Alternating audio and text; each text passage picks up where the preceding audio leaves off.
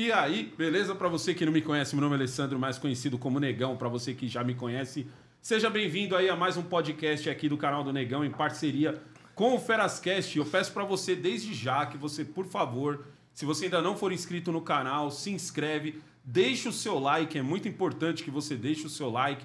É muito importante também que você se inscreva no canal Ferascast, certo? Você que está assistindo a gente aí pelo Ferascast, se inscreve aqui no canal do Negão também. Hoje temos aqui a visita muito especial de um homem corajoso, um homem que foi lá para Cuba filmar, um homem que foi até a Venezuela, filmou e saiu, voltou, um homem que conseguiu conversar com Guaidó, certo? Hoje estamos aqui com Bruno Musa. Bruno Musa. Boa. Fala, negão. Muito Beleza? obrigado aí, irmão. Como é que tá? Obrigado a vocês pelo convite, cara. Muito obrigado. E aí, irmão? Diga lá, Rafael. Cara, gente tá aqui simplesmente para entender um pouco mais como é que você chegou nesse império e ainda falar, poxa, filme tá dentro desse mercado cinematográfico, mas vamos voltar um pouco mais nas origens, cara. Tô aqui para vocês, cara. Vamos embora, sem pressa. Isso aí. Por que mercado financeiro, cara? Como isso? Vamos lá. Eu, a minha mãe foi do mercado financeiro nos anos 80. Hum. E, e parece que eu aprendi. Dentro de casa eu sabia da existência disso. É. Bolsa de valores mesmo? Minha mãe trabalhou em banco. Ah. Minha mãe trabalhou em banco. Então ela, ela era operadora na época do pregão, pregão Viva Voz, né? Uhum. Então eu peguei o pregão Viva Voz também, mas Boa. imagina, nos anos 80 ainda era muito mais. Eu tô há, vou para 17 anos no mercado. E meu pai não, meu pai veio do nada mesmo, empreendedor uhum. e família realmente pobre, se tornou empreendedor, se deu muito bem. Então eu já cresci ali em berço de ouro, mas com aquela mentalidade assim, tipo, meu, se vira. Te dou o estudo, te dou tudo que você quiser, mas se vira, né? Não acredita em Estado, não acredita naquela coisa, formou a minha personalidade Sim. em cima disso. Quem me acompanha até nas minhas redes já sabe disso. Mas, cara, e, e aí eu fui eu não sei, foi meio que sem querer. Sabe quando você não sabe o que fazer da faculdade? Aí eu entrei em economia, aí isso eu fui tomando gosto. Então foi, eu, eu nunca pensei no tema, mas foi algo, eu sempre, eu sempre gostei muito de números. Uhum. Então, como eu já ouvi essa parte dentro de casa, que minha mãe foi do mercado e como era dinâmico, eu sou meio hiperativo mesmo. Então é um mercado que eu posso, não preciso ficar sentadinho, quadradinho Sim. no computador, aquela coisa toda. Principalmente lá atrás, quando eu comecei, né? Que era mais gritaria, telefone. Então aquilo é, é muito mais minha era, cara. Era isso que eu ia perguntar. Você pegou a época gritaria e tudo. Peguei. Peguei o finalzinho da época, época, de gritaria. Peguei. era de fato do... estilo filme Lobo Joe Street então, mesmo. É, é, isso que eu já loucura. Era nesse naipe? Cara, vamos lá era. É, qual parte você está querendo dizer? Não, a parte, é, não a parte que gritaria. Exato, exato, né, cara? Então, nas mesas, assim, mas é, é, aquela parte era assim mesmo, porque na verdade eu nunca fiquei lá embaixo no pregão Viva Voz, no pregão, na roda do pregão, como a gente chamava. Uhum. Eu era o cara que ficava na mesa de operação, uhum. o meu cliente passava a ordem para mim, eu pegava essa Isso ordem aqui. que o cliente me passava no telefone e repassava pro cara lá embaixo. Uhum. Então, o que aqueles caras na roda ficavam gritando era o que nós na mesa de operação passávamos para ele, que recebíamos a ordem do cliente cliente. Né? Que hoje é tudo eletrônico. Então, eu é, é antigamente era separada a Bovespa da BMF, que é a Bolsa de Futuros. Hoje é tudo junto na B3. Então, uhum. eu peguei o pregão Viva Voz da BMF. Caramba. O de Bovespa já tinha acabado. Acabou, acho que em 2002. Eu entrei uhum. no mercado em 2007. Uhum. Então, é, então foi, foi isso, cara. Foi surgindo, aí como, eu... Como que funcionava o mercado? Porque você pegou já a época do real, Pode moeda ver. estabilizada como que o mercado funcionava quando a gente tinha aquela coisa de, cara, o, hoje o pãozinho custa tantos hum. cruzeiros e de tarde ele custa é. mais cruzeiros. Negão, é muito louco. Eu não vivi essa isso? época do, no mercado. Eu lembro uh -huh. de muito vivo, assim, eu pedindo, sei lá, eu lembro uma cena que marcou para mim, vocês devem lembrar. Eu sou de 82, não sei que ano vocês são, mas eu, eu pedindo dinheiro com 7, 8 anos pro meu pai pra ir na padaria comprar um sorvete. À tarde ele me deu o mesmo dinheiro para comprar o mesmo sorvete já tinha subido de preço. Nossa. Então, isso se traduzindo num sorvete pro mercado financeiro era outro, outro mundo. O mercado financeiro naquela época brasileiro não tinha tamanha liquidez como tem hoje, que está uhum. longe ainda de ser do que era os Estados Unidos. E, e assim, tem até um podcast que chama. Um podcast não, tem uns. É, no Spotify, tem um canal lá que chama Os Pregões uhum. que Fizeram História. Uhum. E aí eu ouvi já algumas vezes que eu gosto da parte histórica, de história de economia, de como era gestores da época contando como foi o pregão de 89, na primeira eleição lá do Lula com o Collor, Lula né? Com Collor. Depois, é, na, depois do impeachment do Collor, depois Sim. como lidava com a inflação. Era uma loucura, porque no fundo, assim, no, você tinha um mercado financeiro em que todo mundo o mercado financeiro não, o mercado e o mercado financeiro, todo mundo buscava ter dólar no final do dia, porque você não uhum. sabia quanto valeria o cruzeiro cruzado no dia seguinte. Então, é isso que eu fico imaginando, mano. Que é a Venezuela de hoje, tá? Ser. Que a gente vai Agora, entrar nesse ponto. É, Agora, uma questão. Vamos saber se é o seguinte: é, como que funcionava a cabeça do meu pai? Pessoas assim que.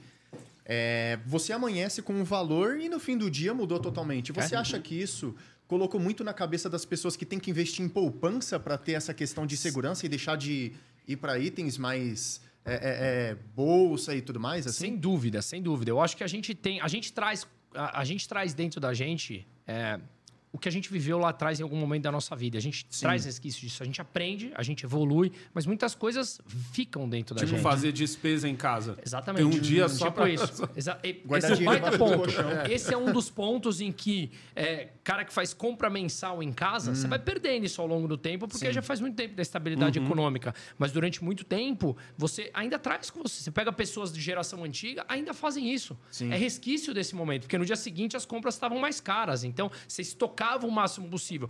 É, é um conceito que a gente chama em economia de. é, falar em português, claro, que é o conceito temporal. Você prefere ganhar 100 reais hoje ou 100 reais amanhã? 100 reais hoje, né? Hoje. Sim. E aí, se eu coloco uma taxa de juros nesse dinheiro, aí você vai falar, bom, depende. Pode ser que eu, eu não Sim. preciso dele hoje, pode ser que amanhã vale mais a pena. Eu espero que eu ganhar, amanhã você me dá 105. Aham.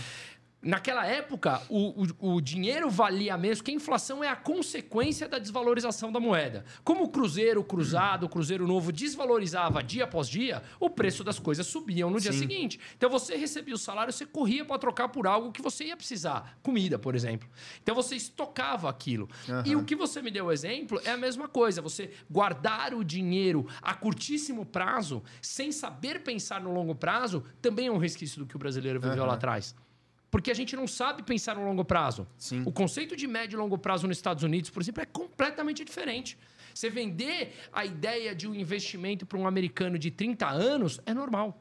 Aqui no Brasil, você fala de dois, três anos, o cara arrepia. Sim. Já está mudando, tá? Já está mudando. Mas foi um processo educacional, assim, brutal ao longo dos anos. Mas a gente traz muita Eu- dessas marcas. Eu lembro que muito na minha infância, né, meus pais me falavam muito essa questão assim, ó, cuidado com o dinheiro, o dinheiro é sujo. É. Porque achava do, do tipo que o dinheiro vem e vai embora fácil. E quem justamente mais tem é, é a pessoa que menos ajuda. Só que olha como que é a concepção. E que às vezes uma visão dessa acaba gerando as pessoas que hoje não sabem investir. Não sabem ter uma reserva de emergência, não sabem justamente ter Ou esses que tem medo de planos. ganhar dinheiro. É. Pra mim, é, pra mim é o, mais, é o mais louco é gente que tem medo de ganhar dinheiro. Por achar que o dinheiro, sei lá, ele vai trazer uma maldade É. ou algu- alguma coisa do tipo. Mas, mas hoje eu dei uma entrevista para um, pra um canal de televisão até, e até tava falando isso nas minhas redes sociais, com os vídeos, com o vídeo que eu fiz hoje de manhã sobre essa quebradeira que a gente está vivendo. É, e basicamente o, o que. O que a gente está vivendo, cara, é, é um pouco disso tudo. É, é, envolve tudo essa, esse, esse histórico, né? De pensar igual, igual você falou. Como é que você falou? Você falou uma palavra-chave agora aqui da parte do investimento. Que o cara tem. é, do dinheiro ser sujo. O dinheiro. Não, não, você falou logo depois disso. Ah, que a gente. A gente. A, a pessoa Tamo tem mal. medo de ganhar dinheiro. Medo de ganhar dinheiro. Foi isso. medo de Então eu dei dinheiro. essa entrevista e a pergunta era: é, alguém pode te prometer uma rentabilidade? Ou por que, que as pessoas caem tanto nessa promessa de rentabilidade? Uhum. O brasileiro tem o medo que você falou e é muito nítido, mas ao mesmo tempo ele acredita quando vendem para ele que ele ganha 5% ao mês sem risco. Sim. E ele fala que ele é extremamente conservador no perfil dele, mas ele coloca dinheiro em alguém que ele não conhece para pagar 5% ao mês. E ele sequer pensa, porque se alguém está te pagando 5% ao mês, ele tem que estar ganhando mais na outra ponta. Sim. Exatamente. E como é que ele está ganhando mais na outra ponta? Então a gente é. cons- O brasileiro é conservador, mas muitas vezes faz o que sem conhecer alguma coisa e toma um risco absurdo. Quando é desnecessário. Então, é- faz parte da evolução, faz parte da Aham. educação, cara. É um processo muito novo, é o que você falou. Na histó- se a gente olhar na história, de 94 para cá, 1 de julho de 94, que foi o primeiro dia do Plano Real, é muito pouco tempo na história, né? Hoje você diria que mais ou menos uma porcentagem de brasileiros que investem. Você diria que você diria que está em mais ou menos quanto e enquanto enquanto você diria que começa a renda do brasileiro para ele falar, cara, tá na hora de eu investir, nem que seja muito pouquinho. Eu acho que o processo de investimento tem que começar se você sobra um real por mês. E mais, eu acho que você tem que fazer o seguinte: tem um processo inverso que eu gosto. Se você falar que você só vai começar a guardar dinheiro quando você ganhar mais, você nunca vai começar. Então eu acho que você tem que fazer o seguinte: ao, ao contrário de falar assim, eu vou investir o que sobra no final do mês, você inverte o processo. Você fala assim, eu vou guardar tanto esse mês. E aí você vive com o restante que sobra além do que você vai guardar. A premissa básica é você guardar, nem que seja um real, para você criar esse hábito. E aí, o brasileiro, e aí, a, a, tranquilo da gente falar tudo aqui, né? Sim, a esquerda problema. criou um processo de quebrar a sociedade no meio, um nós contra eles, Uhum. que criou na cabeça das pessoas que investir é coisa de rico. A gente tira pelo que aconteceu no Sul. Acho que foi a Jandira Ferrari. Eu sempre, sempre confundo. Luciana foi- Genro. Luciana Genro. Educação financeira, é- Isso, pelo que- amor de Deus. Isso é uma, isso é uma, uma ignorância intelectual, uma, uma- é, não- não tem nem palavras para isso, né? Porra, eu que entro tanto nessa educação financeira. Cara, se você tem um real, você consegue investir. Ah, mas é pouco. Começa. Você não vai começar com um Eu já, milhão. eu já ouvi gente dizer assim, cara, eu só consegui começar a, a investir no momento em que eu tratei isso como uma conta. É. Tá ligado? Por isso que eu te falei. Foi onde o cara conseguiu, que ele falou assim, mano, eu, o cara eu- ele investia 300 reais por mês. Mas ele falou assim, mano, eu não consegui investir 300 reais por mês. Então eu comecei a tratar isso como uma conta. Tipo assim, eu tenho uma conta de 300 reais por mês. Acho que Por isso que eu te ligado? falei, inverte esse processo. Você precisa ver o que sobra depois de você investir. E aí você fala, eu vou viver com isso. Exatamente, você deu um nome em português mais claro. É, Coloca como se fosse uma conta de luz, que você não pode falhar com você mesmo. Isso. É o hábito do brasileiro de ter uma conta para pagar, precisa ter um boleto, ter alguma coisa. Se você realmente, como o Negão falou, poxa, eu vou colocar aqui que eu tenho uma conta de 300 por mês. Aí realmente começa a surgir. Só que ainda assim, infelizmente, o brasileiro não está acostumado. Tira um pouquinho ali pro lazer, começa a fazer. Né? Você acha que é outras porque a gente, a gente tem uma mentalidade. O pessoal gosta muito de falar assim: ah, o Brasil é um país capitalista. Eu sou muito contra isso, porque eu acho que a gente é muito socialista. Eu também acho. Porque eu- aí quando eu entro nessa discussão, normalmente eu falo assim: ó, sai na rua e diz que você é a favor de acabar com a CLT, mano. Alguém vai sair na mão contigo, velho. É. Se você falar isso. E fala, eu sou um crítico contumaz da CLT. eu também, entendeu? Mas a- quando você vê que tem esse tipo de mentalidade, aonde o cara reza pelo 13 terceiro, não vejo Sim. a hora de chegar ao 13 terceiro. E ele é um pouco disso, de uma conta que estão tirando, que você, só que você está sendo obrigado, né? E tá tirando e tá colocando ali, só que não tá indo para um lugar que você podia estar investindo. É, é engraçado, né? Eu vou, eu vou te contar o seguinte: tem uma. A Elaine é uma moça que trabalha em casa com a gente, um membro da, da família, né? E a gente toma café da manhã todo mundo junto, todo dia. Eu, minha mulher, minha filhinha de dois anos, a Elaine, a gente senta na mesa e eu falei pra ela assim: Ó, Elaine, você ganha X por mês, né? De salário, registrada, CLT. E aí eu peguei e falei assim: você sabe o que é INSS? Ela, não. Você sabe o que que é isso? Não. Eu falei, então vem cá, vou explicar tudo pra ela. Pum, pum, pum, pum. Ó, por que, que você desconta? Se você ganha X, por que, que você ganha um pouco menos do que X líquido na tua conta? Porque uma parte vai pra isso, uma parte vai pra aquilo. Aí eu falei pra ela assim: olha, você me custa mais ou menos 80% a mais do que eu te pago. Encargos e tudo que a gente tem. Eu falei pra ela assim: vamos fazer o seguinte. Você passa a não ser mais registrada e eu te pago. Vamos supor, o teu custo, vai, traduzindo, ela ganha dois mil reais. Só que pinga 1.900 líquido na conta dela. Só que ela me custa 2.800. Falei o seguinte, vamos fazer o seguinte, eu te pago 2,5 todo mês. Então, ao invés de você ganhar 1.900, você vai ganhar 2,5. Sai melhor pra mim e melhor pra você. Sim. Ela, nossa, eu falei assim, já que você vive com 1.900 e você vai ganhar 2,5, tem 600, extra. Eu te ajudo com uma previdência privada, um plano privado de saúde, que é muito melhor do que a NSS. Aí ela falou, porra, lógico. Quando a gente começa? Eu falei, nunca. Por quê? Porque tem alguém lá em cima que não deixa. Nem eu querendo e você querendo. Ou seja, quem é aquele fulano que julga saber melhor o que é melhor pra mim e pra você? Quando nós dois estamos de acordo. Então o que eu quero dizer é, eu não sei se todo mundo gosta ou muita gente nem sabe pra onde vai o dinheiro. Porque quem é esse tal burocrata do INSS que julga mais inteligente do que todo mundo ou do que eu mesmo pra fazer com o meu dinheiro, dinheiro. o que é melhor? Vamos fazer o seguinte, então, dar liberdade para as pessoas optarem. Sabe, eu não quero, por exemplo, pagar impostos que vão para saúde, para educação. Só que vamos fazer o seguinte: se eu cair de moto agora e eu tiver estatelado na rua, eu assinei um termo de compromisso com o Estado falando assim.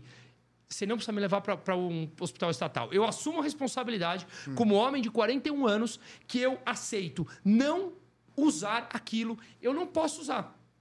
Podemos combinar com isso? Não, não posso. É a mesma Isso coisa que eu é te obrigar foda, a pagar né? pelo, meu- pelo clube que eu vou, só que você não é sócio. Sim. Mas você tem que contribuir. Esse é o louco Meu, da. Entendeu o que eu quis dizer com isso? Você então vê, eu você acho. vê saída? Eu Cara- não vejo, velho. Negão, assim, a curto prazo não, mas, cara, eu faço trabalho. Eu moro no Morumbi, né? Que tem a segunda maior favela de São Paulo, Paraisópolis. eu faço trabalho voluntário lá há sete anos, de educação financeira, ajudando a molecada e tal, legal. não sei o quê. Cara, o negão da periferia. Negão não é o negão. O cara da periferia, ele é empreendedor pra caralho. É, eu falo isso. ah, é, é- é muito louco você trombar um boy que acha que a gente tem que levar empreendedorismo pra periferia. Eu falo, mano, Cara- o cara já é, ele só não conhece essa sua O palavra cara é bonita. conservador, É. o cara é empreendedor. O cara mete a, a- a geladeira aqui, vai vender e vende bem pra cacete no farol. É. Porra! É só, eu acho que é falta de explicar. Eu falo isso direto também. É falta, é falta da palavra bonita. É. Falta a palavra bonita que o pessoal mais playboy sabe Uhum. e, o- e o outro lá não sabe, mas ele entende o que você está falando. Se você conversar cinco minutos com ele, ele vai entender tudo, ele vai te dar o, o, o- o faturamento dele, ele vai te dar quanto ele tá. Ele, ele sabe tudo, ele sabe quanto ele está gastando, ele sabe quanto custou a água que tá, tá indo para aquele gelo, ele sabe quanto custou tudo. Mas, É? sei lá, fica uma. Eu falo que, que é sempre uma zica com o brasileiro, que o brasileiro ele, tá, ele acha que empreender é arriscar e não vale a pena. Não vale a pena, não. É mais, é mais lucro aqui, É. a segurança de uma CLT e tal. E ele só descobre que empreender é firmeza no pior momento da vida dele. Que é quando ele é mandado embora e ele passa o- os. é, não, tem o FGTS e tem o seguro, né? É. O seguro-desemprego, acaba o seguro-desemprego e ele não pega um emprego.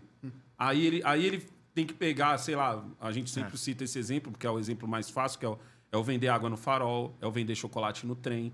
Que até outro dia ele olhava e falava, ó, coitado desse maluco, mano. Porra, coitado desse maluco aí, eu tô indo, tô aqui com a minha CLT e tal, tranquilo, o cara é obrigado a fazer isso daí. Aí quando ele descobre que aquele cara tira num dia o que ele tirava em quatro, entendeu?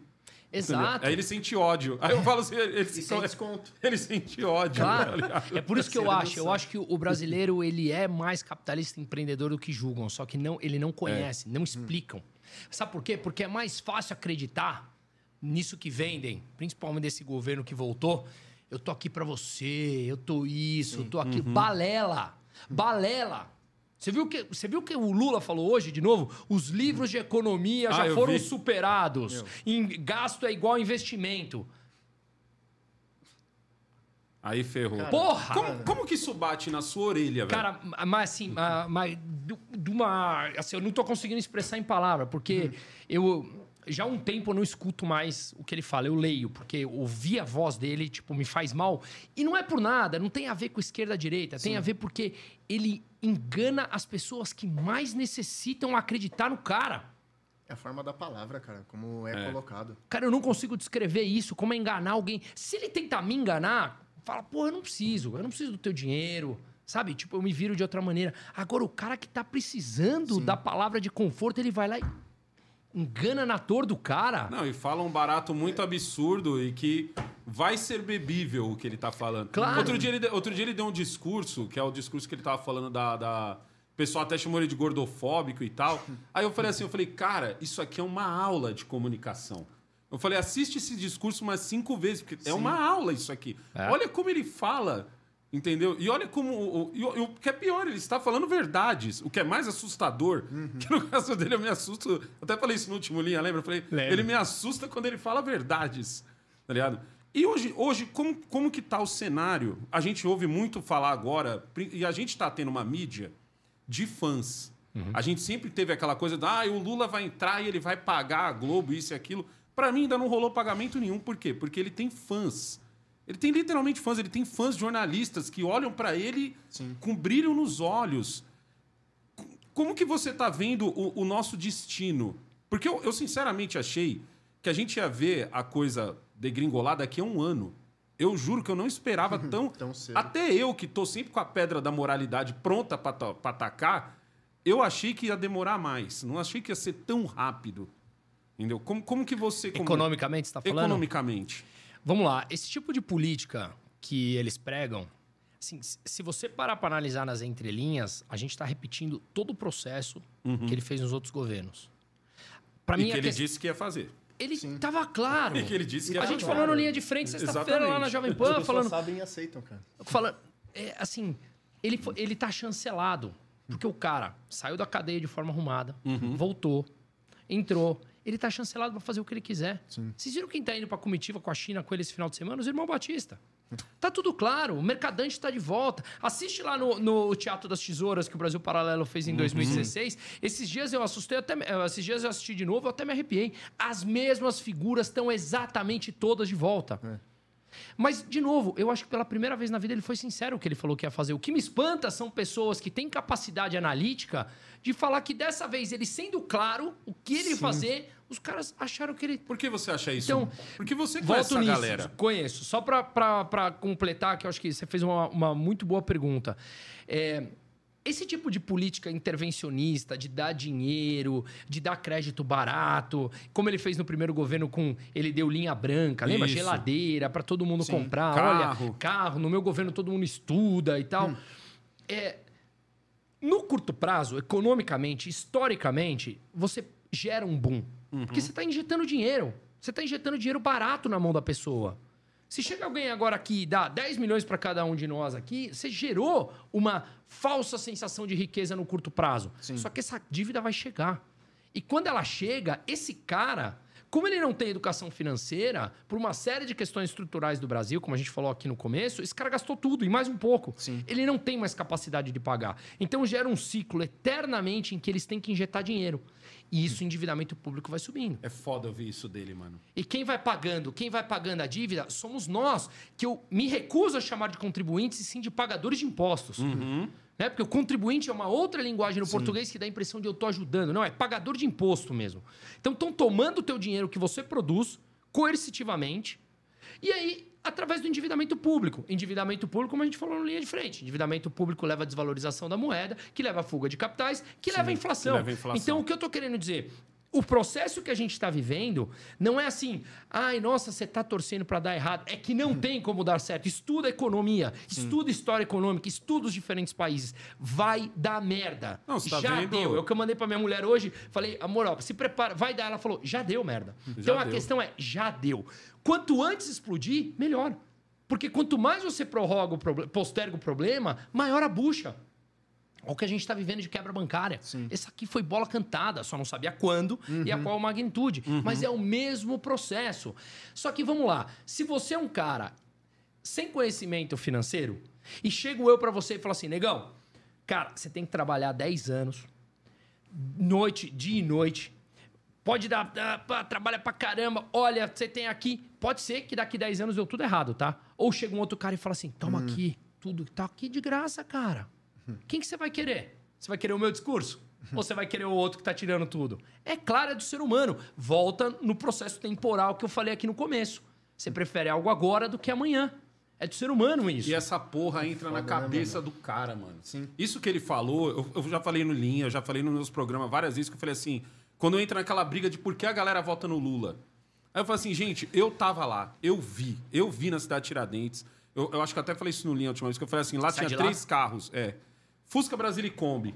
Hum. Aí chega ah, o cara. No, no eu falei, eu falei, eu falei, é. aí, eu, eu, aí eu falei assim, mano, o camarada chega com aqueles boletos dessa grossura, Sim. crédito adoidado, porque, mano, eu lembro da minha mãe precisar de um dinheiro e você tem que ter alguma coisa para conseguir um dinheiro e crédito para lá, crédito para cá. Aí eu, eu sempre falo o seguinte: na periferia rolou duas coisas.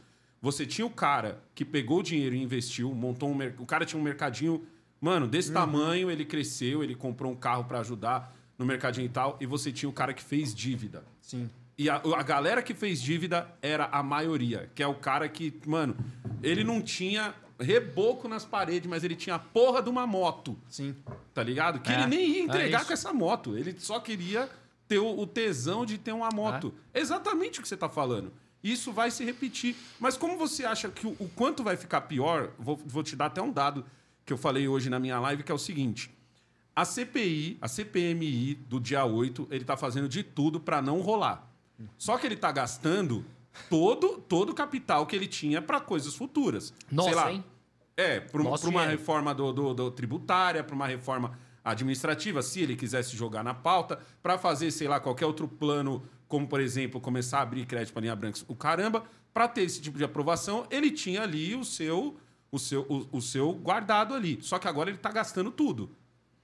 Como que vai ficar o Brasil no momento em que ele falar, cara, agora está na hora da gente. Ó, vai que ele consegue não passar a reforma administrativa, já botou cargo em estatal, já botou os 63 milhões lá que ainda era raspa do tacho uhum. do, do, da quebra do, do, do, teto.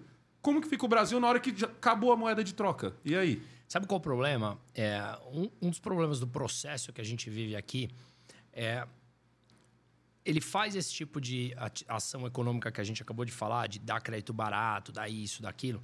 Tem um tempo até a bomba estourar. Uhum. Normalmente a bomba estoura na, na, no colo do próximo.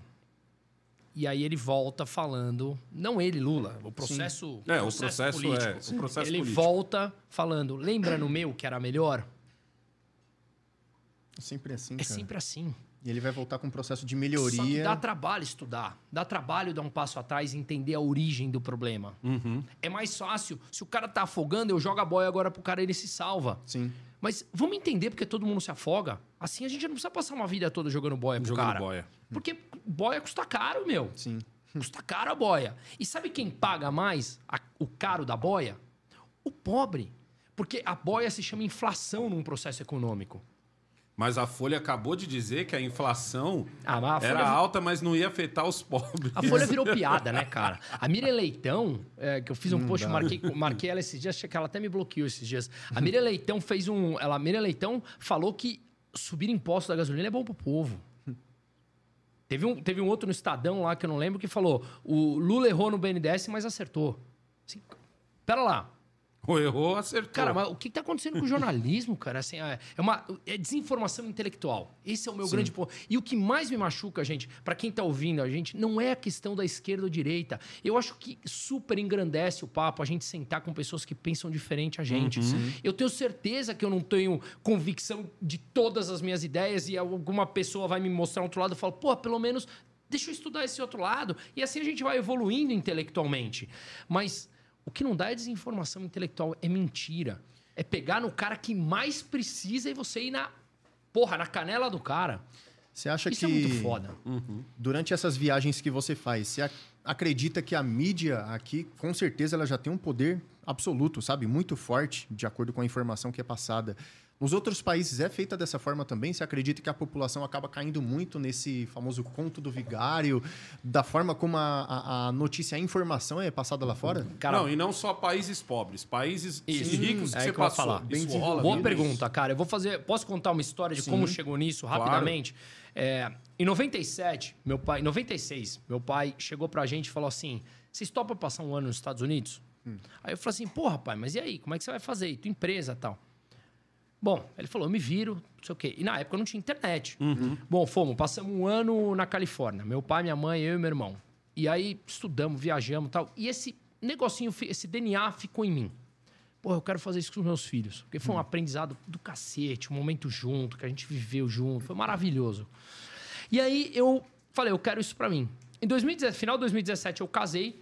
2018, aí falei pra minha mulher, falei, você topa a gente ir embora pra Europa? Minha mãe nasceu na Espanha, então minha vida é sempre entre Brasil e Espanha. Eu falo idioma em casa, é, tudo mais. Eu dou aula numa pós na Espanha. Legal, e aí eu falei com meu, eu falei assim, você topa? Minha mulher trabalhava no mercado de, da, da moda, tinha trabalhado na Restock, na Marisa e tal. Aí ela falou, vamos embora. Fomos. Fomos para ficar um ano, ficamos quase dois. Nesse processo, eu mape... a gente mapeou ali os países e eu rodei 21 países da Europa, desde todos os nórdicos ao leste europeu, Legal. aos países é, é, periféricos europeus, Portugal, Espanha, Itália. Sim. E minha casa era em Barcelona. E aí a gente, é, eu fui batendo na porta de vários family offices e gestoras, caras uhum. que fazem o que eu faço aqui no Brasil, de cuidar uhum. do dinheiro das pessoas. E falei, expliquei para eles, falei, olha, eu tenho a minha empresa no Brasil, eu quero entender como funciona investir dinheiro em um país de juros baixos. Para contextualizar, a gente estava saindo da catástrofe que foi os anos Dilma, 7% hum. de, de, queda de PIB em dois anos, e o Temer estava entrando com reformas liberalizantes na economia. E essas reformas eu falei, cara, os juros cairá. Por quê? Porque ele estava reforma trabalhista. Sim. Quando você vem de uma queda de PIB muito grande, qualquer reforma importante. E na Dilma ninguém queria investir. ninguém, Dilma, queria, ninguém, queria, ninguém queria. Todo mundo só queria pôr segurar o dinheiro. Claro, claro, Entendeu? porque o juros estava alto. Então o juros estava em 14,25 lá e Sim. no final do governo Temer estava em 6,5. Ou é. seja, o risco Brasil melhorou muito. Então, é. Não valia eu... a pena empreender, é isso que eu quis dizer. Claro, porque você deixava o dinheiro Exatamente. guardado, como hoje de volta, né? Uhum. É, então, o que, que eu fiz? Eu fui e rodei esses 21 países entendendo como funcionava o mercado financeiro nesses países. Cara, foi Islândia, Dinamarca, todos nós, Suíça, enfim. Então, eu tenho um bom para te dar uma resposta, eu rodei países avançados, países medianos e agora rodando esses países socialistas para entender essa essas diferenças, como funciona, né? Ô Bruno, rapidinho. E... Irmão, dá uma aumentada no áudio aí que o pessoal tá, tá falando que tá meio baixo. Ah, demorou. Manda bala aí. Foi? Foi. Bom, então boa. É, então, o que, que eu tava falando? É, e aí eu tenho, eu consigo te responder, baseado no que eu vivi, uhum. sobre isso. Se você pega países como Portugal, Espanha, Itália, os mais periféricos europeus, é muito parecido com o Brasil. Caraca. É muito parecido.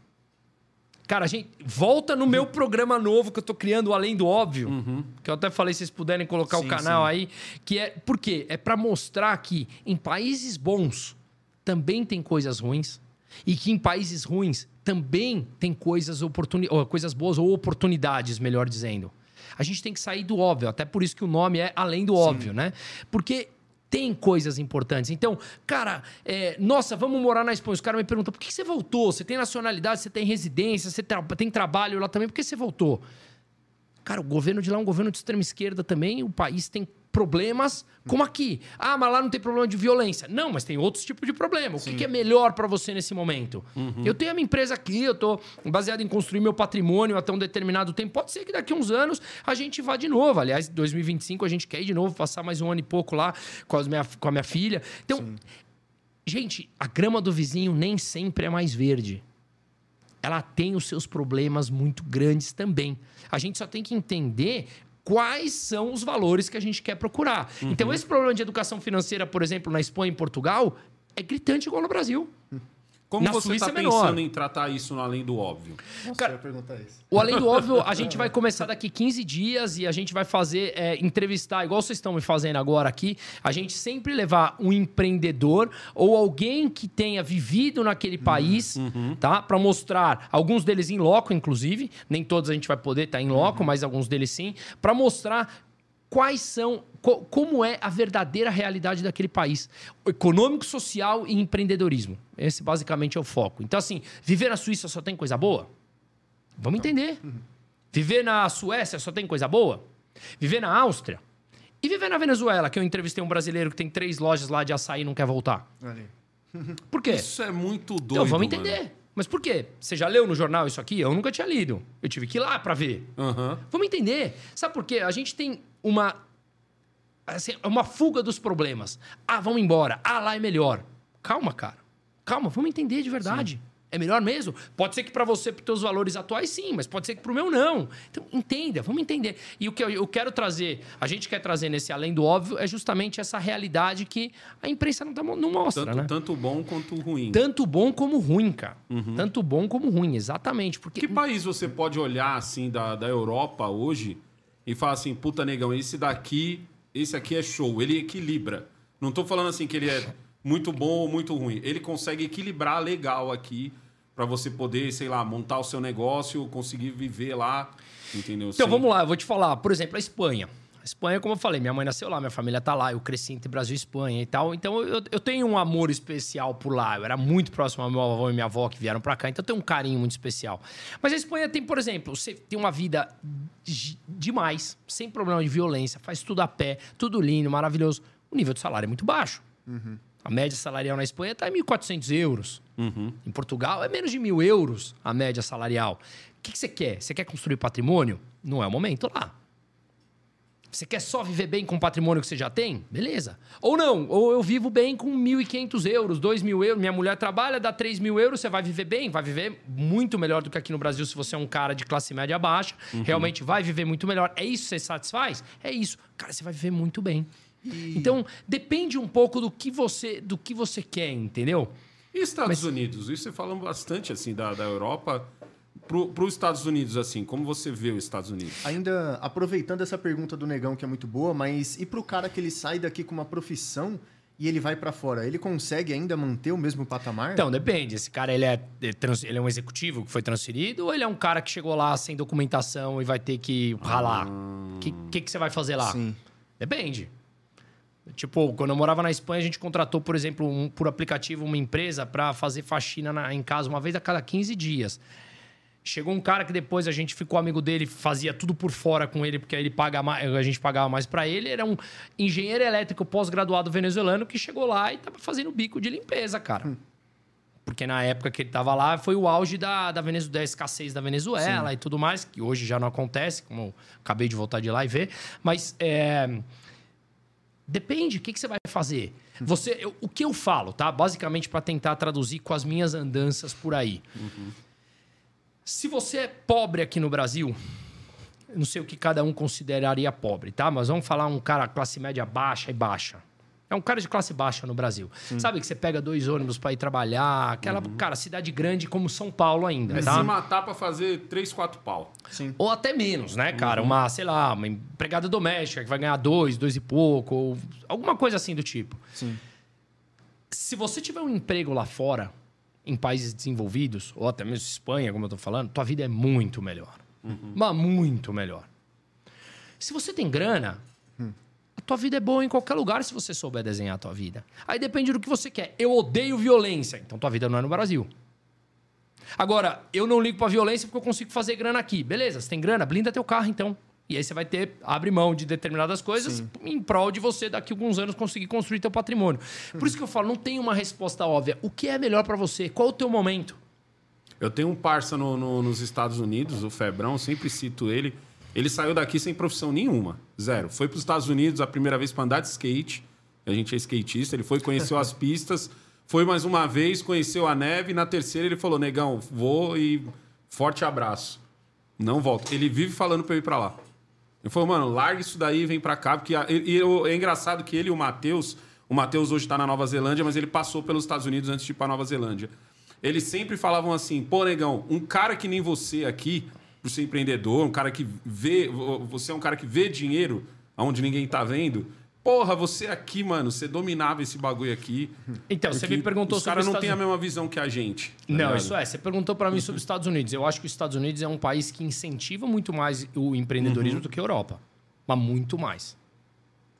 Muito mais. A Europa são países com Estado muito maior. Uhum. Né? Então, se olhar sob esse ponto de vista, sim. Agora, você vai ter. Você vai, você vai empreender na legalidade ou uhum. na ilegalidade nos Estados Unidos?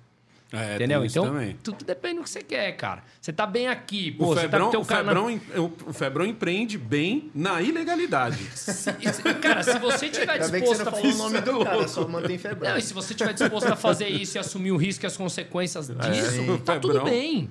Cara, ele, liberdade ele é individual. de piscina até hoje, mano, já acabou o visto dele há muito tempo e então, liberdade individual. Você quer fazer isso desde que você saiba das consequências Sim. dos seus atos. Se uhum. você souber, tá tudo bem, cara. Né? Então, eu acho que cada um precisa, antes de olhar e falar lá é melhor, vamos entender. E é isso que eu quero que a gente quer trazer com além do óbvio, entendeu? E pelo que você falou antes aqui no, no, backstage, aí você falou sobre preparação do canal, pelo que dá a entender, ele vai ficar pronto até o final de abril. O que, que você vê de início? Como que você está estruturando? Do além do, óbvio? além do óbvio? Não, além do óbvio, daqui 15 dias a gente começa a gravar já. O primeiro, uhum. o primeiro podcast vai ser um bate-papo desse aqui. O uhum. que vai sair em final de abril é o filme da Venezuela, o documentário junto com o Brasil Paralelo. Boa. Que, da, aliás... onde teve, da onde saiu para você essa ideia? Porque que nem eu, eu, antes da gente começar, eu te perguntei se você era cineasta. Ele, pô, mas você até estranhou. Você falou cineasta, eu falei, caralho, tu não foi fazer um filme? Cara, vamos lá, vou contar como é que chegou nisso de forma muito rápida, tá? Uhum. Eu falo muito e eu gosto do tema, então se vocês tiverem que me interromper, pelo não, amor de Deus, vocês me falam, cara. É, vamos lá, eu tava morando na Espanha, como falei para vocês, e tava voltando pro Brasil. Estourou a pandemia. Estourou a pandemia, eu tenho uma carteira de clientes aqui há muitos anos, que eu, eu cuido dos investimentos deles, e Sim. pandemia, mercado caindo 40%, 50%. Eu tava a 5 horas de distância do Brasil e precisava me comunicar com todo mundo, porque todo mundo estava desesperado ali naquele uhum. momento. Inclusive eu, porque ninguém tinha vivido aquilo. Não pela Sim. pandemia, mas porque os mercados caíram 40%, 50%. E aí a única forma que eu achei de me fazer presente com todos, porque é humanamente impossível, foi começar a gravar um áudio. Eu gravava duas vezes por dia sobre o que estava acontecendo no mercado. Uhum. Esse áudio se transformou num vídeo, esse vídeo foi tomando forma, é, que transformou no Minuto do Musa, que hoje é o meu canal do, do uhum. Instagram, o Bruno Underline Musa, e o do, do, do, YouTube, o Bruno Musa, que eu faço vídeos diários explicando o cenário econômico. É, e aí eu não falho com esses vídeos há três anos. Boa. E ele foi crescendo. Aí foi quando caiu na Jovem Pan, que eu fiz o programa com o Coppola, uhum. é, que eu te falei. E aí entre... comecei a entrar nesse meio. Esses vídeos me abriram porta na universidade que me chamaram para dar aula. Hoje eu dou aula aqui no é. Brasil, é. eu dou aula fora. Eu nunca me vi como professor, eu não sou acadêmico. Uhum. Mas o mundo da leitura, de me preparar para os vídeos, de falar sobre um tema, começou a me abrir porta sem eu perceber. Foi assim que eu caí no linha de frente. Então, sem perceber, negão. E aí, cara, eu fui passar as férias em Cuba em outubro, em novembro, com, a, com eu, minha mulher e mais um casal, que é o Fábio, que vai fazer o Além do Óbvio comigo. Uhum. Chegamos lá, eu, ele é um curioso de economia, ele é executivo de uma multinacional, eu sou estudioso de economia, porque eu amo economia. E, cara, cheguei lá e começamos a filmar e perguntar para as pessoas, entrevistar início daquilo. E aí isso caiu no pessoal do Brasil Paralelo e me chamou para Conversa Paralela uhum. com o Arthur Morrison e com a Lara Brenner. E aí isso aí tomou uma dimensão. Puf, explodiu lá o podcast. Foi um dos que teve visualização grande e tal. E aí eu conheço os donos do Brasil Paralelo, conheci também depois disso. Aí liguei para eles, para um deles e falei assim: tô afim de fazer isso aqui, cara. Tô afim de. A gente tá indo para Venezuela. Já tinha comprado a passagem. A gente tomando uma em casa no final de semana, eu e o Fábio tem uma casa no interior, a gente fazendo um churrasco, falei, vamos para Venezuela? Vamos fazer a mesma coisa, só que agora vamos, só que agora vamos sem as mulheres pra gente mergulhar nesse Vai negócio. Vai que é a última vez que a gente come carne. É. vamos mergulhar nisso? Aí o cara falou, vamos embora. Pulou, comprar uma passagem. Liguei pro cara do Brasil Paralelo e falei assim, ó, Ferrugem, já comprei a passagem. Aí ele falou assim, cara, você toparia se eu mandasse roteirista, diretor, cameraman? Eu falei, lógico, porque, cara, eu sou um curioso de filmar. Eu não sei é. filmar, eu sou zero profissional nesse tipo de coisa. faço meus vídeos lá de análise Sim. econômica. Eu falei, vambora, topamos junto. E aí, cara, isso se transformou, tipo, num longa, que vai Caramba. ser lançado no final de abril, que vai ter Mas uma hora o, e vinte. O mais louco para mim é você falar assim, cara, tô indo pra Venezuela. Eu já tinha ido já outras levando... duas vezes, tá? Não, já tinha ido. Beleza, mas tu foi como turista. Turista. Dessa vez você tá indo é. profissional, tá levando Sim. um roteirista, tá levando um câmera, tá levando um produtor. É um país ditatorial, ditadura pesada, tá ligado? Não é a nossa ditadura que ainda é. tá só nos cantinhos ali, entendeu? É, é uma ditadura mesmo ali, falada. Então, como você conseguiu? Você precisou pedir autorização?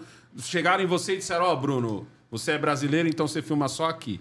É, então, é... aí começa a primeira desconstrução. Que, inclusive, é, que, eu, que eu te passei, se vocês puderem colocar quem quiser pro lançamento, vai ter. Tem o QR Code lá que eu disponibilizei a gente no até meu... colocou aqui já. Ah, colocou? Que vai ter colocou. 50% de desconto até domingo. Na semana que vem não vai ser mais. Vai ter outro, tipo, pode ser que tenha, sei lá, 5, alguma coisa assim, ainda estamos decidindo, mas até domingo tem 50% de desconto na inscrição. Aí, obrigado por colocar. É, o, aí começa a primeira coisa. Cara, você diria que a Venezuela é mais parecida com Cuba ou com o Brasil? A Venezuela com Cuba. É igual ao Brasil. Olha isso. Só que você tem 92% da população abaixo da linha da pobreza e no Brasil você tem 30, 30 e poucos. Então, assim, o governo é uma ditadura clássica, clássica, de livro? Não. Eu fui para lá, postei todos os meus vídeos falando contra o governo. Não é uma China, então? Não é uma China. Eu entrei com... normal. Você chega em qualquer país, normal. O que aconteceu?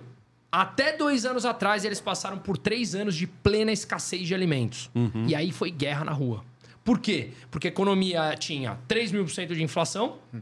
e o governo impôs um preço teto no Nossa. arroz, feijão. A gente viu isso acontecer no Brasil. Exato. Quer voltar? A gente falou no linha de frente. Esse governo atual colocou preço teto no crédito consignado semana passada. O que, hum. que aconteceu? Doze bancos, incluindo o Ca a Caixa e o Banco do Brasil, suspenderam a liberação de crédito consignado para os pensionistas. Porque eles falaram, você só pode cobrar taxa de juros tanto. Os bancos falaram, para mim não vale Sim. a pena nesse sentido. Tá bom, então não libero mais. Acabou o crédito. E acontece isso com qualquer coisa. De plantação de batata. Claro, isso é ah, muito óbvio. É a peça cara. de skate. É. Qualquer coisa. Qualquer é. coisa. Porque não é a peça, é o fundamento da coisa Sim, que dá exato. errado. Então eles estão com a cabeça nos anos 70 e nos anos 80.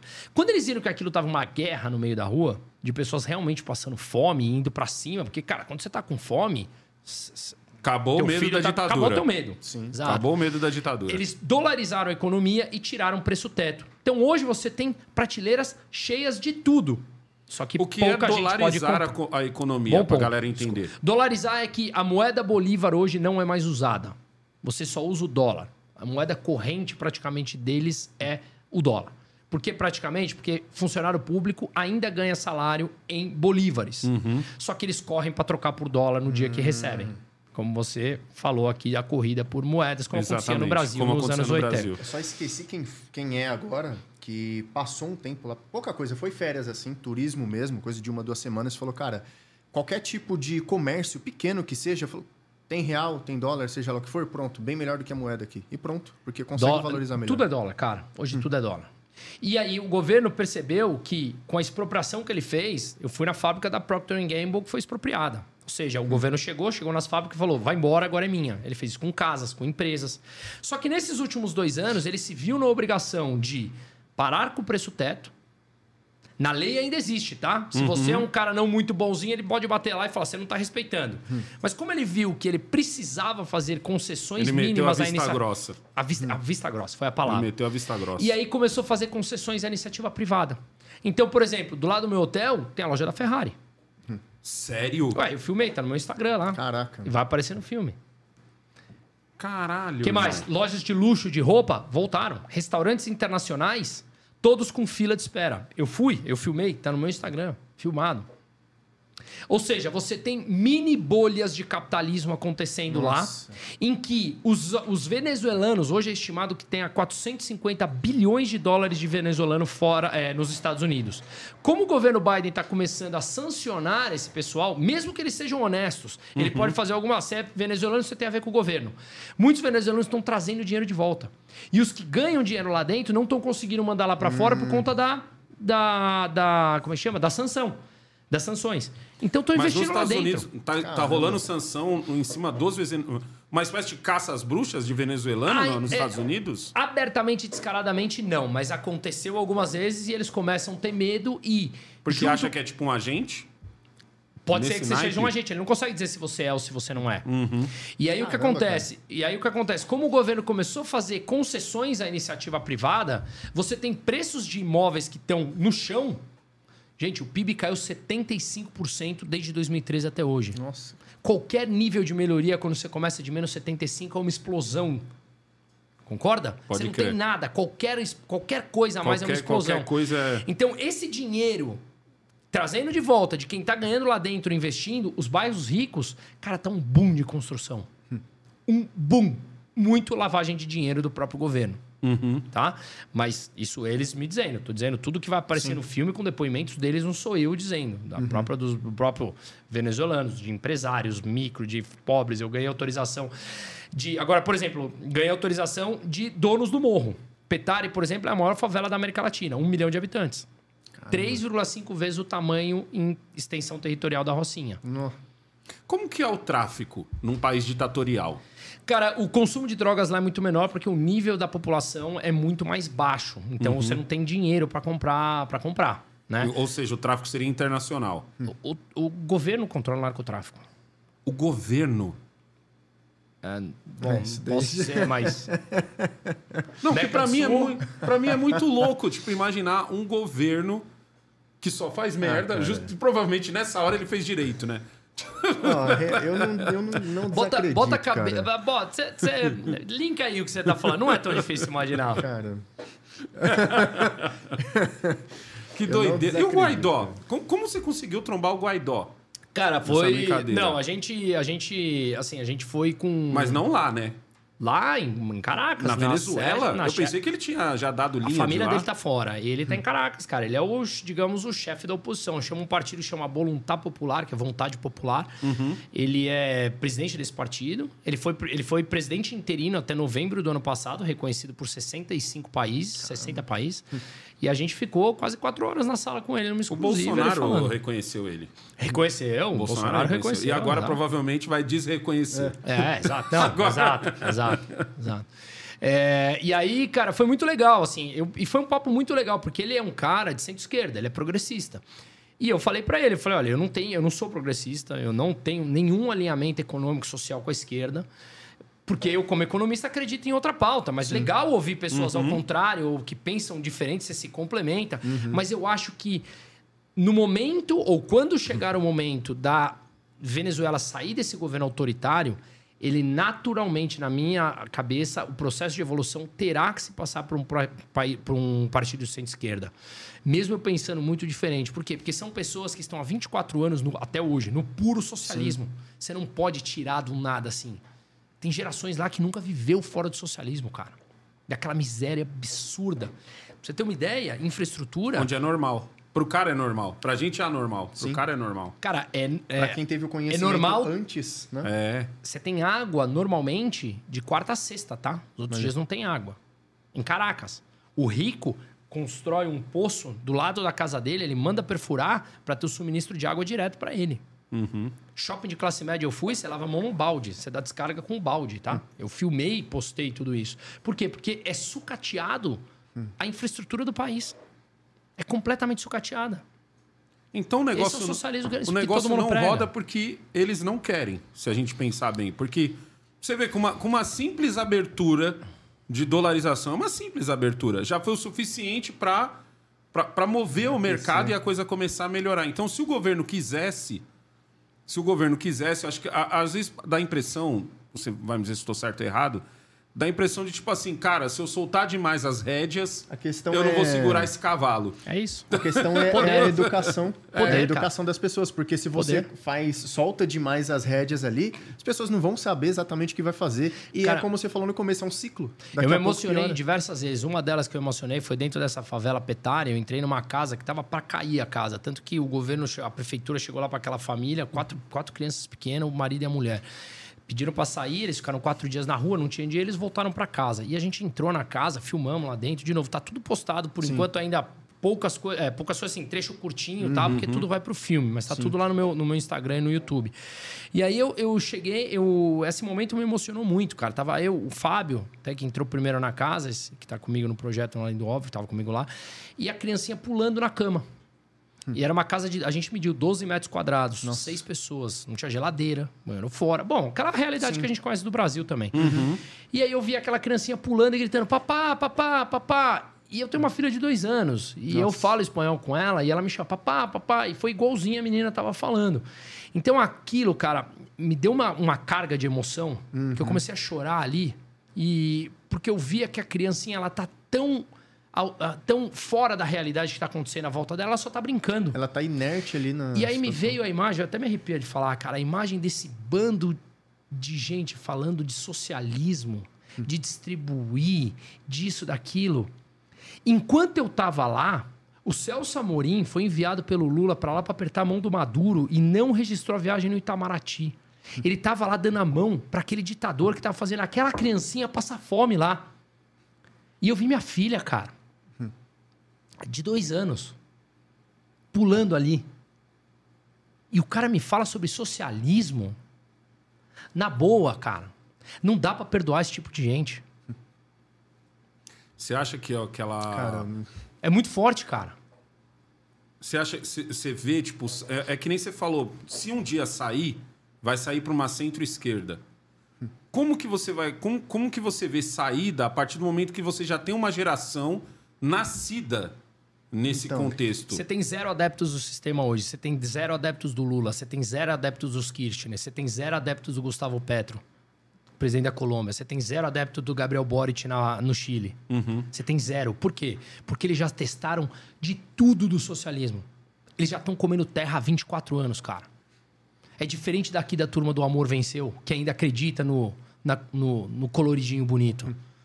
Lá teu filho tá passando fome. O venezuelano perdeu 10 quilos nos últimos anos de média, cara. Caramba. Você tem zero adeptos. Zero. Não é brincadeira. Eu fui em favela, eu fui em classe média, eu fui em classe alta. Você tem zero adeptos do governo. Só que eles sabem que eles não vão conseguir trocar o governo agora, porque é um governo que Sim. controla tudo. O que, que eles acham? Aí não é minha opinião, é deles, tá? Você me perguntou isso, o que, uhum. que é uhum. deles?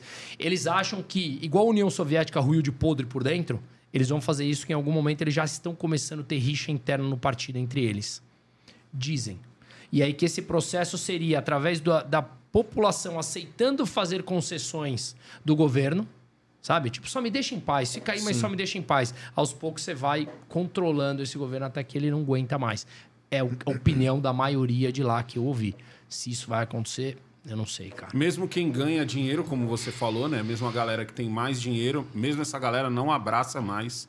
Não tem como O- abraçar, cara, porque você tá num país com 92% da população miserável. E mais, você é um rico. Onde até o rico A passa economia nem vontade. roda muito ali, ele cara. não passa nenhum tipo de vontade, Não, digo cara. passar mas, vontade assim, a partir mas do o rico você tem que precisa um- mandar cavar o poço pra Exato, entrar sim. água, isso, cara. Isso é passar. E mais, você tem uma infraestrutura de internet completamente lenta no país. E mais, você tem um sistema de iluminação que é super normal cair a luz e ficar dois, três dias sem luz. E aí quem tem grana tem gerador, já que a gasolina é barata. Mas você sofre com isso também, é, né? você sofre. O posto de gasolina é uma história incrível também sobre isso, cara. É, é assim, é. Você tem dois postos, tem o posto subsidiado e o posto ah, que eles chamam internacional. Internacional é mais ou menos o preço igual ao do Brasil, tá? E aí você chega no posto e abastece. Tudo é da, tudo ah, da PDVSA, que é a estatal venezuelana de petróleo, e os preços estão em dólar, tá? Lá. Eu achei que lá estaria bem mais barato. Então, o preço, existe o preço, o posto subsidiado e o posto internacional. Internacional porque é preço, preços internacionais. O posto subsidiado, você abastece com um dólar você enche o tanque. Um dólar você enche o tanque. Tá? Ou seja, R$ 5,30 você enche o tanque do teu carro. E o outro, preço internacional. Ah, então por que não vai todo mundo lá no outro? Por dois motivos. Você demora, na média, entre 12 e 24 horas na fila. Caralho. Ah, Eu filmei, certeza, hein? né? Eu filmei. Esse tá no meu Instagram e vai sair O cara completo mora no na vídeo. fila. É igual a greve dos caminhoneiros. Exato. É, igual greve só que isso é uma constante lá. A greve dos caminhoneiros durou, sei lá, uma semana, não lembro exatamente quanto. E aí você pega. E mais, você chega no posto, isso eu filmei de novo, tá postado e tá, vai estar no filme completo. Você tem o cara com, com roupa de policial e do lado o cara da milícia. Os dois com fuzil. Você tem que dar 10 dólares pro cara da milícia, senão ele não te deixa abastecer mesmo se você esteja 20 horas no posto, na fila. Então, teu, teu gasolina sai por 11 dólares. Porque 10 você tem que pagar pro cara, mais um.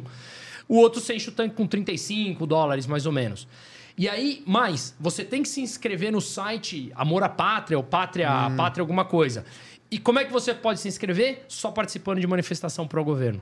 Puta que pariu, mano. Olha, desculpa, mas são muito filhos da puta, velho.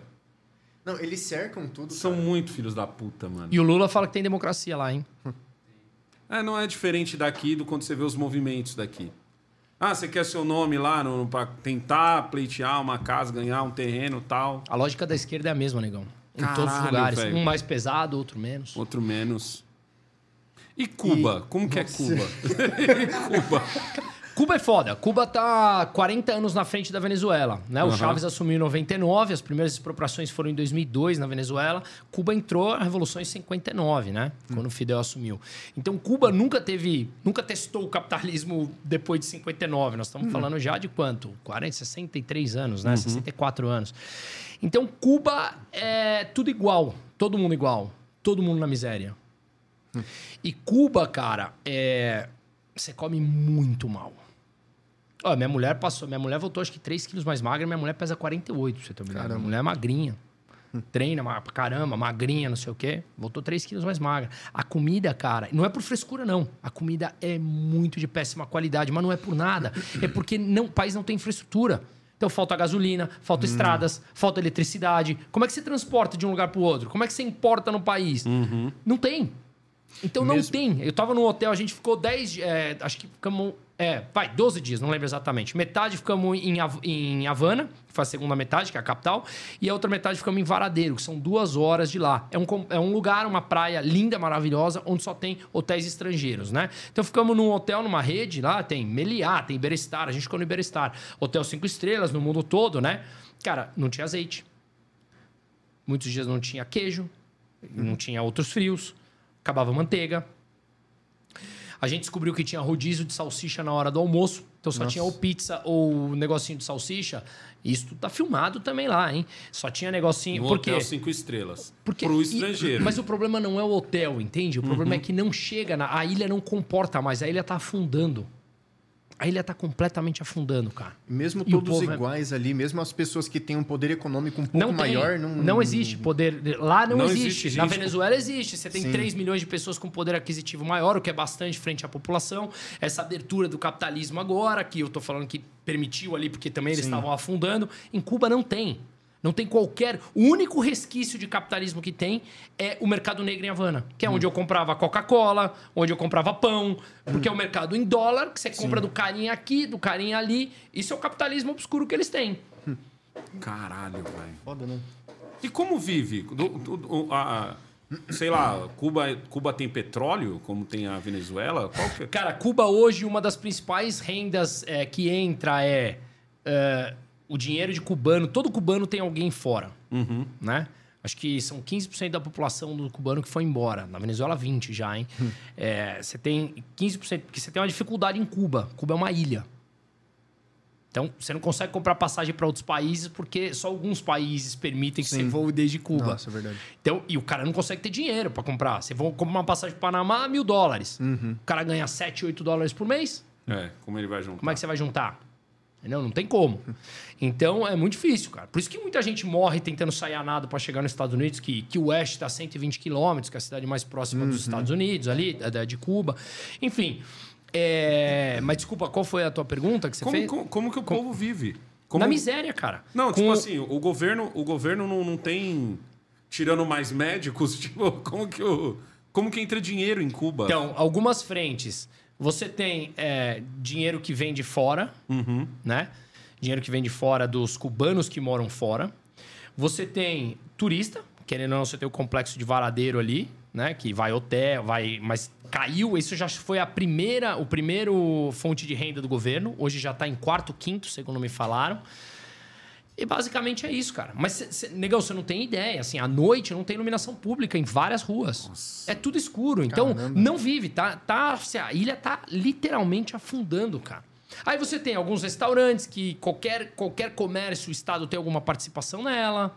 Entendeu? Você tem parcerias. Quem sustentou sempre Cuba foi União Soviética. Uhum. Agora dizem que Rússia, China manda dinheiro porque são países comunistas. Entendeu? Irã, Rússia, China manda dinheiro. Então, e pega o que de volta? Eu acho que apoio na região, eu não sei. Isso eu tô chutando, cara. Uhum. Isso eu tô chutando. Se tem alguma estratégia Existe geopolítica por trás. Troca, não, não, tem como. É, eu acho que, não sei se é alguma, sei lá, cara, histórica, alguma dívida histórica deles terem pertencido ali, apoiado uhum. a União Soviética na época da. Porque da, até da hoje rola sanções. Até hoje rola sanções, cara. Rola mas, sanções. mas é engraçado que, assim, você pergunta pro povo lá. É, e aí, e as sanções? O cara ri e fala, pô, os caras te vendem isso como sendo culpado disso, mas pelo amor de Deus, nós estamos há, há 63 anos afundados nisso aqui, tem como você culpar alguma coisa, sanções por conta disso, uhum. entendeu? Mas é mais um discurso da esquerda, né? Mais um discurso, é, é, sempre a mesma coisa. A culpa é do, do, do, do dos Estados Unidos malvadão. É. Mas imperialista. Tem, mas tem uma curiosidade, roubo zero lá. Porque a repressão do governo é tamanha que, um roubar turista, por exemplo, que é uma das fontes importantes de renda, uhum. roubo. Não, isso que eu ia te perguntar sobre a Venezuela. A Venezuela é um país perigoso? Como o Brasil. Eu, eu, eu, acho o Brasil muito perigoso. É, eu também acho, Entendeu? cara. Eu também acho, cara. Assim, por exemplo, eu, sei lá, eu agora eu venho de moto. Meu carro em casa que anda com a minha filha é blindado, cara. Eu uhum, falo, porra, uhum. você pode faz, porque. Sim. E eu acho, assim, o conceito do carro blindado é uma bosta, né? Você fala, cara, eu ando num quadrado que aguenta tomar tiro. Sim. Assim, onde a gente mora, é cara. Exatamente. Cara. Esse é o louco. Não é poder ser, é não é poder pagar ou não pagar, mas vai pra puta que pariu, cara. Você e é um negócio um... que você espera nunca usar, cara. Você tá de brincadeira, né, cara? Bom, é, voltando aqui. É, se você olha algumas. Eu olhei uma pesquisa, depois se você quiser, eu até compartilho com você. Uhum. A cada 100 mil habitantes, você tem 40 assassinatos na Venezuela. No Brasil, se não me engano, é 17, 18 e São Paulo 5,3. Acho que era isso, tá? Posso estar errado, mas era mais ou menos isso. Isso faria do Brasil mais seguro. Então, do Brasil é praticamente hum. a metade. Só uhum. que você tem que contar as pessoas que morrem entre guerras de facção. Hum. Entendeu? E aí você sobe o homicídio pra caramba. Agora, roubo de celular na rua hoje, meu escritório é na Faria Lima. Eu saio para almoçar meio-dia, eu não tiro o celular do bolso. E virou uma normal você não tirar o celular do bolso, senão você é louco. E se é. tira Aqui ainda é aquela coisa Porra, cara, você... você... é louco, tira o celular do bolso, aí te Sim. roubam. Você fala, também, você é otário, Sim. tirou o celular do bolso. Como assim? Na Paulista eu já ouvi isso de inscrito. É. Na Paulista também. Na Paulista, deu, deu, tá saindo da PAN, indo em direção ao, ao metrô, aí passar um inscrito e falar, ó, negão, ficar ligeiro com o celular. É. Eu falei, não, eu sempre tô ligeiro. Entendeu? Sempre, eu, eu, eu- já, já, é, já é mania minha de andar E- ligeiro. Já entendeu? viu aquela que, por exemplo, muita gente vem pra cá, exemplo na Copa, o pessoal já vem falando o seguinte, ó, eu levo meu dinheiro pra usar e um dinheiro a mais que eu sei que vão roubar. É, Então, cara, ou virou é normal. pra- Ou virou Ah. normal. Eu que atendo clientes para que eu cuido do dinheiro das pessoas, como eu falei, dos meus clientes. Cara, o que tem, e, eu- e os meus clientes normalmente têm um poder aquisitivo é, alto e tal. É normal cada um ter dois celulares, um é só para ter aplicativo de E banco. eu ia contar o seguinte, Caralho, cara. olha um exemplo. Onde a gente tá vivendo, meu? Um amigo Mas- meu, dirigindo, parou no farol, chegou um cara, bateu com a pedra, quebrou o vidro ali junto com a esposa, levou o celular embora.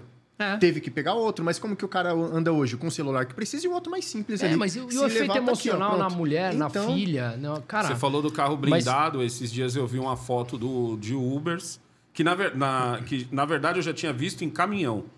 Do Uber que tá andando com tela moeda no, no, no vidro. Tá ligado? A tela moeda, Sei, aquela, aquela sei, tela de, de- sei. tipo de portão. Sei. O cara tá adaptando Olha aquilo isso, ali, cara. principalmente Que quem faz isso, o cara. centro. Olha isso. Que Porque país os Noia é esse, faz gente? isso, os Noia E- pega, mete a É, pedrada. e- exato. E sabe Que o que é país ruim? é esse, cara? Isso tira Mas- total a, a nossa liberdade. Porque, um exemplo, eu adoro pegar um vento, não posso. Não posso parar num dia de calor, sou obrigado Não, a a ligar tela moeda te dá o boi de você é. poder pegar o exato, cara.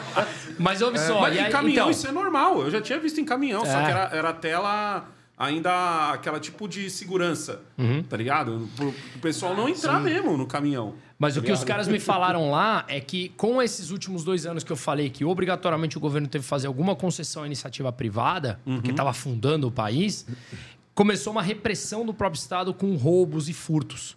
Então, é mais tranquilo hoje andar na rua lá com celular e dinheiro do que no Brasil. Não estou falando de homicídio, tá? Estou falando de andar na rua.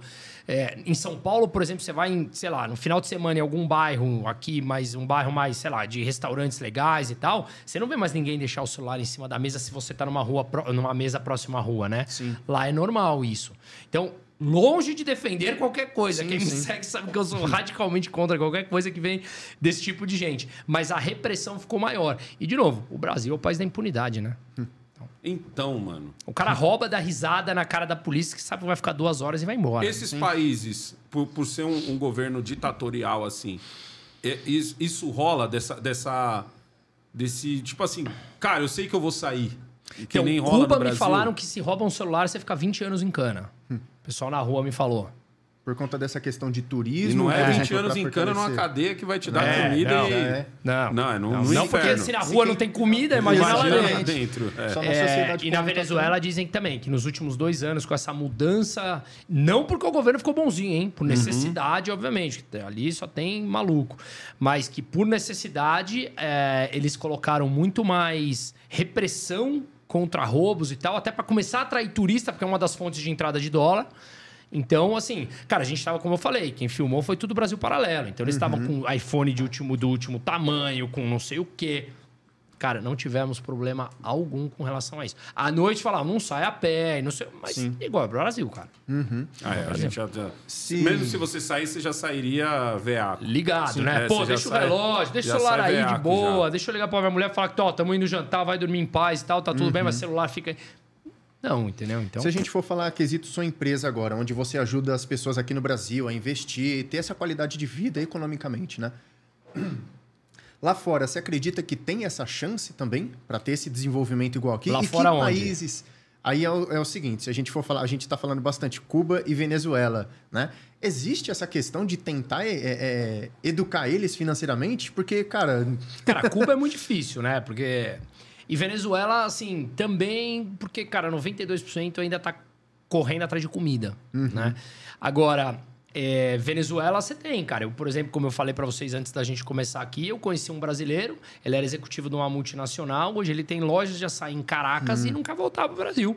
Porque ele falou, um- uma vez um cara, e eu vou linkar com esse cara da Venezuela, uma vez um cara em Genebra, na Suíça, me falou o seguinte: é vocês reclamam de empreender no Brasil?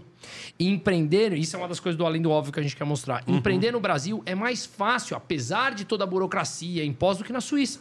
Porque a Suíça tem tudo pronto. Tem tudo já. No Brasil, você tem 50% da população sem acesso à água tratada, cara. 100 milhões de pessoas não têm acesso a, a esgoto Olha no. Brasil. Aí ele me falou: aqui em Caracas, tem tudo por refazer. Se você quer uma possibilidade de fazer grana, Tem tudo pra fazer lá. Caramba. Qual país você olha hoje, tirando o nosso, que você olha e fala assim: caraca, negão, esse daqui tá caminhando rápido sentido Venezuela? olha, eu só vou eu só não assim, vou falar além do óbvio, porque pra mim, se você falasse, Ah. fizesse essa pergunta pra mim, eu diria Argentina. Argentina, Argentina sim. Aham. É que eu acho que tem um, um porém aí, que eu vou, vou fazer um parênteses aqui. Eu não acho que o Brasil vai virar uma Venezuela, não é por nada. É porque o Brasil tem uma indústria mais diversificada do que a Venezuela. E eu acho que a gente tem 50% da população que rejeita esse governo. Absolutamente. E eu não acho que você tem. O resto dos 50% não é petista. Não é petista. Não é cara que está disposto a sair na rua, igual a CUT, assim, para tomar tiro em, em nome do PT.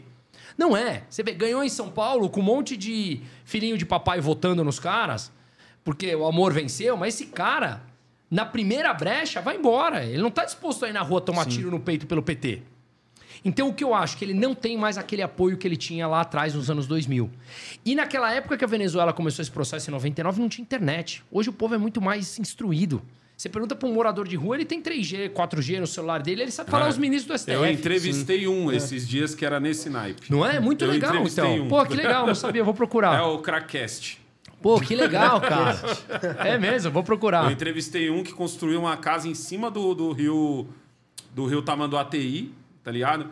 Ele colocou luz de LED, ele tem dois aquários Que nessa legal, casa. cara. Casa tranca tudo, ele tem um tablet e um celular. Olha Ainda isso. perguntou em qual canal que você tá lá. Nó. É isso, cara. Olha isso. Exato, entendeu? Então, é, eu acho que é, fiz, esse, fiz esse parênteses de que é, não acho que a gente chega naquele nível, mas esses primeiros dias desse governo foi desastroso economicamente falando. Desastroso, assim, economicamente falando, olhando linha a linha da economia. Não tô falando que o resultado em dois, três meses foi desastroso. Os resultados a gente colhe lá na frente. É. Então, a Argentina é um, é um país que Mas você tá vendo a semente. o- Tá a igualzinho, semente é da o mesmo processo. plantada. A derrota já está feita. A questão é quando e que tamanho. Quanto mais postergar, a derrota econômica vai ser maior. E, de novo, a derrota que eu estou falando aqui é a inflação. Que é perder poder de compra, principalmente dos mais pobres. É, então, eu. Cara, a gente. A América, a América Latina deu uma guinada muito triste, né? Você vê, não sei se você acompanhou o Chile, o Gabriel Boric, que ele. ne- Ah, você, com certeza você falou lá, é verdade. É, na, na linha, de, linha de frente, aquela Constituição que foi rejeitada, era uma Constituição, cara, assim, assustadora que ele estava propondo. Né? O Gustavo Petros agora, na Colômbia, idem. Eu acho que aqui na América Latina sobrou Uruguai e Paraguai, com o governo para fazer contrapeso. De resto, as políticas são iguais. Intervenção estatal, aumento da expansão monetária, que isso leva à desvalorização, que vai picanha. trazer discurso da O picanha. é comercial igual. da Argentina do discurso da, da, da carne é foda, velho. Tá ligado? igual, bota a aquilo, culpa- aquilo é assustador, mano. Você olhar Bota a culpa nos comercial, juros, bota a culpa no presidente do Banco Central, como se ah, os juros é isso, ah, os juros é aquilo, Os ah, você livros é têm que ser. Os, como é que é? Os livros estão superados. Os, li- é, os livros, de economia, estão cara, superados. Sim, Caralho. É tipo falar que a matemática tá é superada. tipo isso, exatamente. o cara pega 2 mais 2 é igual a 4. Não. Bom, hoje em dia a verdade é. Eles estão relativizando a verdade, né? Então, sei lá que mundo que a gente tá Como vivendo. você, vê, como você vê esse processo na Argentina? Você acha que ela tem uma saída ainda ou ela vai dar uma? Vai dar uma. Porque a, a- a gente percebe muito que nos países, tirando obviamente Cuba, Venezuela e tal, que já penderam para a ditadura mesmo, você vê nesses países que tem essa, ainda uma democracia, mesmo que ali bolo de aniversário, sabe? Você vê essa coisa do começa a afundar, começa a afundar e de repente dá uma segurada e sobe um pouquinho, meio montanha-russa. Cara, a? Argentina, é como eu, sempre, como eu falei aqui no começo, a gente tem que voltar no passado. A Argentina está nesse processo há mais de 40 anos. Né? Isso começou com a Afonsinha e deu uma estabilidade em Menem nos anos 90. A economia foi dolarizada. A economia deu oito. A Argentina deu oito ou nove defaults na sua dívida, ou seja, calote na dívida. Deixou de pagar os juros aos seus investidores desde o ano 2000. Assim, é um negócio brutal isso que aconteceu. Então, esse processo gera. É, é um, é um círculo vicioso, porque é o seguinte: vamos lá. Para quem está ouvindo e não, não é do ramo de economia, o governo se financia de duas maneiras. Ele tem que ele tem um orçamento que ele tem que gastar, né? Ele tem que para manter a máquina pública funcionando, pagar salário, estradas, o que quer que seja. Ele tem duas fontes de arrecadação. Uma é imposto e outra é endividamento. Então, ele emite título de dívida, você empresta dinheiro para o governo, ele te paga uns juros pelo teu dinheiro e ele usa esse dinheiro. Isso acontece no mundo todo. O título uhum. público brasileiro, para quem conhece, é o Tesouro Direto. Uhum. Né? Na Argentina, igual. Como o processo de endividamento e intervenção estatal é tão grande e a fuga dos investimentos foi tão grande porque eles deixaram de devolver o dinheiro para os investidores, como eu falei, oito, nove vezes desde 2000, o que aconteceu é que, primeiro, você gera uma economia informal muito grande. Hoje a Argentina, grande parte está dolarizada também. Então, você não paga imposto. Então, a arrecadação do governo cai. cai e o segundo ponto é que você não atrai mais investidor para os seus títulos de dívida. Então cai também. As duas fontes de arrecadação dela secam. O que, que ela faz? Imprime dinheiro. O que, que é imprimir dinheiro? Liberar crédito na economia para ele se financiar. Uhum. Ele literalmente cria dinheiro, Injetar porque o governo tem um monopólio de criação do dinheiro. Quem cria o real? O Banco Central do Brasil. Sim. Quem cria o dólar? O Banco Central do americano. Uhum. O Banco Central da Argentina cria dólar para pagar os seus gastos. A mesma coisa que você tem uma máquina de impressão na tua casa, você compra uma água, imprime dinheiro e vai. Você vai imprimir infinito. Só que uma impressão de dinheiro, um, muito dinheiro circulando na economia, gera uma falsa é. sensação ali de cai riqueza nas pessoas, o valor do dinheiro cai, os preços sobem. Inflação. Sim. A inflação da Argentina no ano passado foi 103%. Ô, e ninguém Bruno, mais... se é uma conta tão simples, você não está aqui trazendo uma fórmula gigantesca, você não está aqui colocando 10 livros em cima da mesa. Por que, que tem camarada que saiu da faculdade, que estudou e diz assim: não, isso daí que o Bruno tá falando é uma puta mentira. O certo é chegar e ligar a impressora que vai dar bom, porque país X, por exemplo. Eu vi muito isso acontecer na época da pandemia, falar assim: ah, os Estados Unidos estão imprimindo.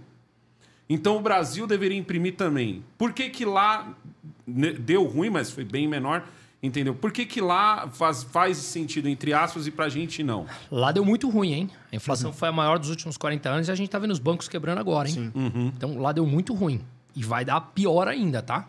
Porque a solução que eles estão propondo é injetar mais dinheiro ainda, como eles estão injetando. Só semana passada foi, foram 300 bilhões de dólares. Mais do que eles tinham secado em um ano. Que eles estão tirando dinheiro da economia por conta da inflação. Eles, em três dias, injetaram mais do que eles tiraram em um ano. Isso vai traduzir em inflação de novo. Então, deu ruim lá. Mas tem uma diferença. O dólar é uma moeda demandada no mundo todo. Hum. Então, você tem mais demanda por dólar. Sim. Você imprime, nem tudo fica lá nos Estados Unidos. Você tem uma demanda por dólar no mundo inteiro. No Brasil, se você imprime muito real, ninguém demanda real. Ninguém quer comprar Brasil. real. Sim. Então, isso vai se traduzir numa inflação muito mais rápida. Né? É, e aí, tem alguns tweets. O Lula, por exemplo, como estava na época da oposição, naquela época lá, ele falou assim: imprimir, imprimir real não dá. No meio da pandemia, uhum. imprimir dinheiro, você deve lembrar, imprimir não gera inflação. Uhum. Aumentar salário mínimo não gera inflação. Cara, então por que aumentar o salário mínimo em 60 reais? Manda para 10 mil reais por cabeça. Se não gera inflação, imprime aí um caminhão e dá 10 mil reais de salário mínimo para cada um, porra. Por que, que eles não fazem isso? Por que, que briga por 60 no outro reais? dia um aluguel seria 9. É. Claro, porque eles sabem que gera inflação. Aí você está falando, então por que, que o aluno sai de lá assim? Eu estudei economia numa faculdade não, particular. Não, não, não, é professor. É isso. Eu é. vejo o professor é isso. falar isso daí. Eu estudei, eu fiz economia numa faculdade particular de São Paulo, que esses dias eu marquei eles numa faculdade, porque quem está dando aula lá é um, um repórter da Globo que saiu com camiseta do MST e dando aula numa faculdade onde custa 5 mil reais por mês que é a FAAP, tem problema de falar, marquei eles, ninguém me respondeu. Eu, como ex-aluno, estou tentando ir lá dentro falar, mostrar um contraponto. Eu tenho professores que são meus clientes que pensam radicalmente opostos a mim. E como que eu tive, fui aprender isso? Mergulhando em livros sozinho para entender outra coisa além do que me ensinaram em sala de aula. Sim. Porque eu percebi que aquela realidade que me ensinaram lá, cara, quando eu ia para rua, não era aquilo que o livro me, que a professora me ensinou, não era aquilo que estava acontecendo na rua. Uhum. Não era aquele meu resultado na minha empresa, não era o meu resultado com o meu financeiro pessoal. Eu falei, algo tá errado, cara. Aí eu contrastava com aquilo que meu pai me ensinava a vida inteira em casa, de correr atrás, Também de fazer o teu, de que eu falava, porra, Tá acontecendo muito mais do que esse cara aqui que não estudou porra nenhuma, Sim. mas deu a cara a tapa no empreendedorismo, aprendeu, do que lá. Aí eu comecei a mergulhar em outros estudos de economia. Foi quando eu me deparei com a escola, com a escola austríaca de economia, que é onde eu mais me identifico, que prega. O empreendedor é o centro da economia, a impressão de dinheiro leva à inflação, a intervenção estatal dá ruim em algum momento e dá muito pior do que se não tivesse tido essa intervenção. E mergulhei nisso há alguns anos, e aí venho, cara, assim, cada dia aprendendo, desaprende, aprende de novo, desaprende. Uhum. Mas uma coisa tá óbvia e clara na história: imprimir dinheiro dá inflação. E você vê se as instituições de ensino, Cuba, Estados Unidos, Venezuela, segue um padrão onde as pessoas já saem de lá entendendo exatamente como funciona esse cenário econômico para se preparar melhor? Ou é daqui que você sai da faculdade e tem que fazer um curso de gestão, gestão de pessoas, finanças e etc? Porque um curso de economia, tanto na Venezuela quanto em Cuba, vai te jogar na cara que tudo que está acontecendo lá está errado. Óbvio. Como o governo vê isso? Tipo assim, como então, assim? Como assim o que a gente está Reeditem os livros. É. é 1984 de George Orwell, né? A história é reescrita. Cara. A história é reescrita. A história escreve como você quiser. Daqui 40 anos, você pode olhar a história de hoje de um jeito ou de outro, uhum. né? É... Cara, eu vou te responder com uma coisa. Tenho, eu tenho um amigo meu que eu me tornei amigo dele porque eu fui eleitor dele e aí me tornei, me tornei amigo para poder acompanhar e criticar o processo, ou acompanhar, enaltecer, que é o Léo Siqueira, que foi eleito deputado estadual, que é um, um economista brilhante, que eu acho. É, e ele, ele tem um vídeo dele, ele é bem ativo em rede social também, tem um vídeo dele que ele foi na Unicamp tentar dar uma palestra e os caras, os alunos pegaram um livro, o celular dele, jogaram no chão e não deixaram ele palestrar. Os caras com boné da MST e tal. O que, que eu estou querendo dizer? Faculdade de economia hoje tá grande parte está tomada. Uhum. Tem as suas exceções, tem várias, mas cara, estudar em, hoje em uma faculdade pública hum.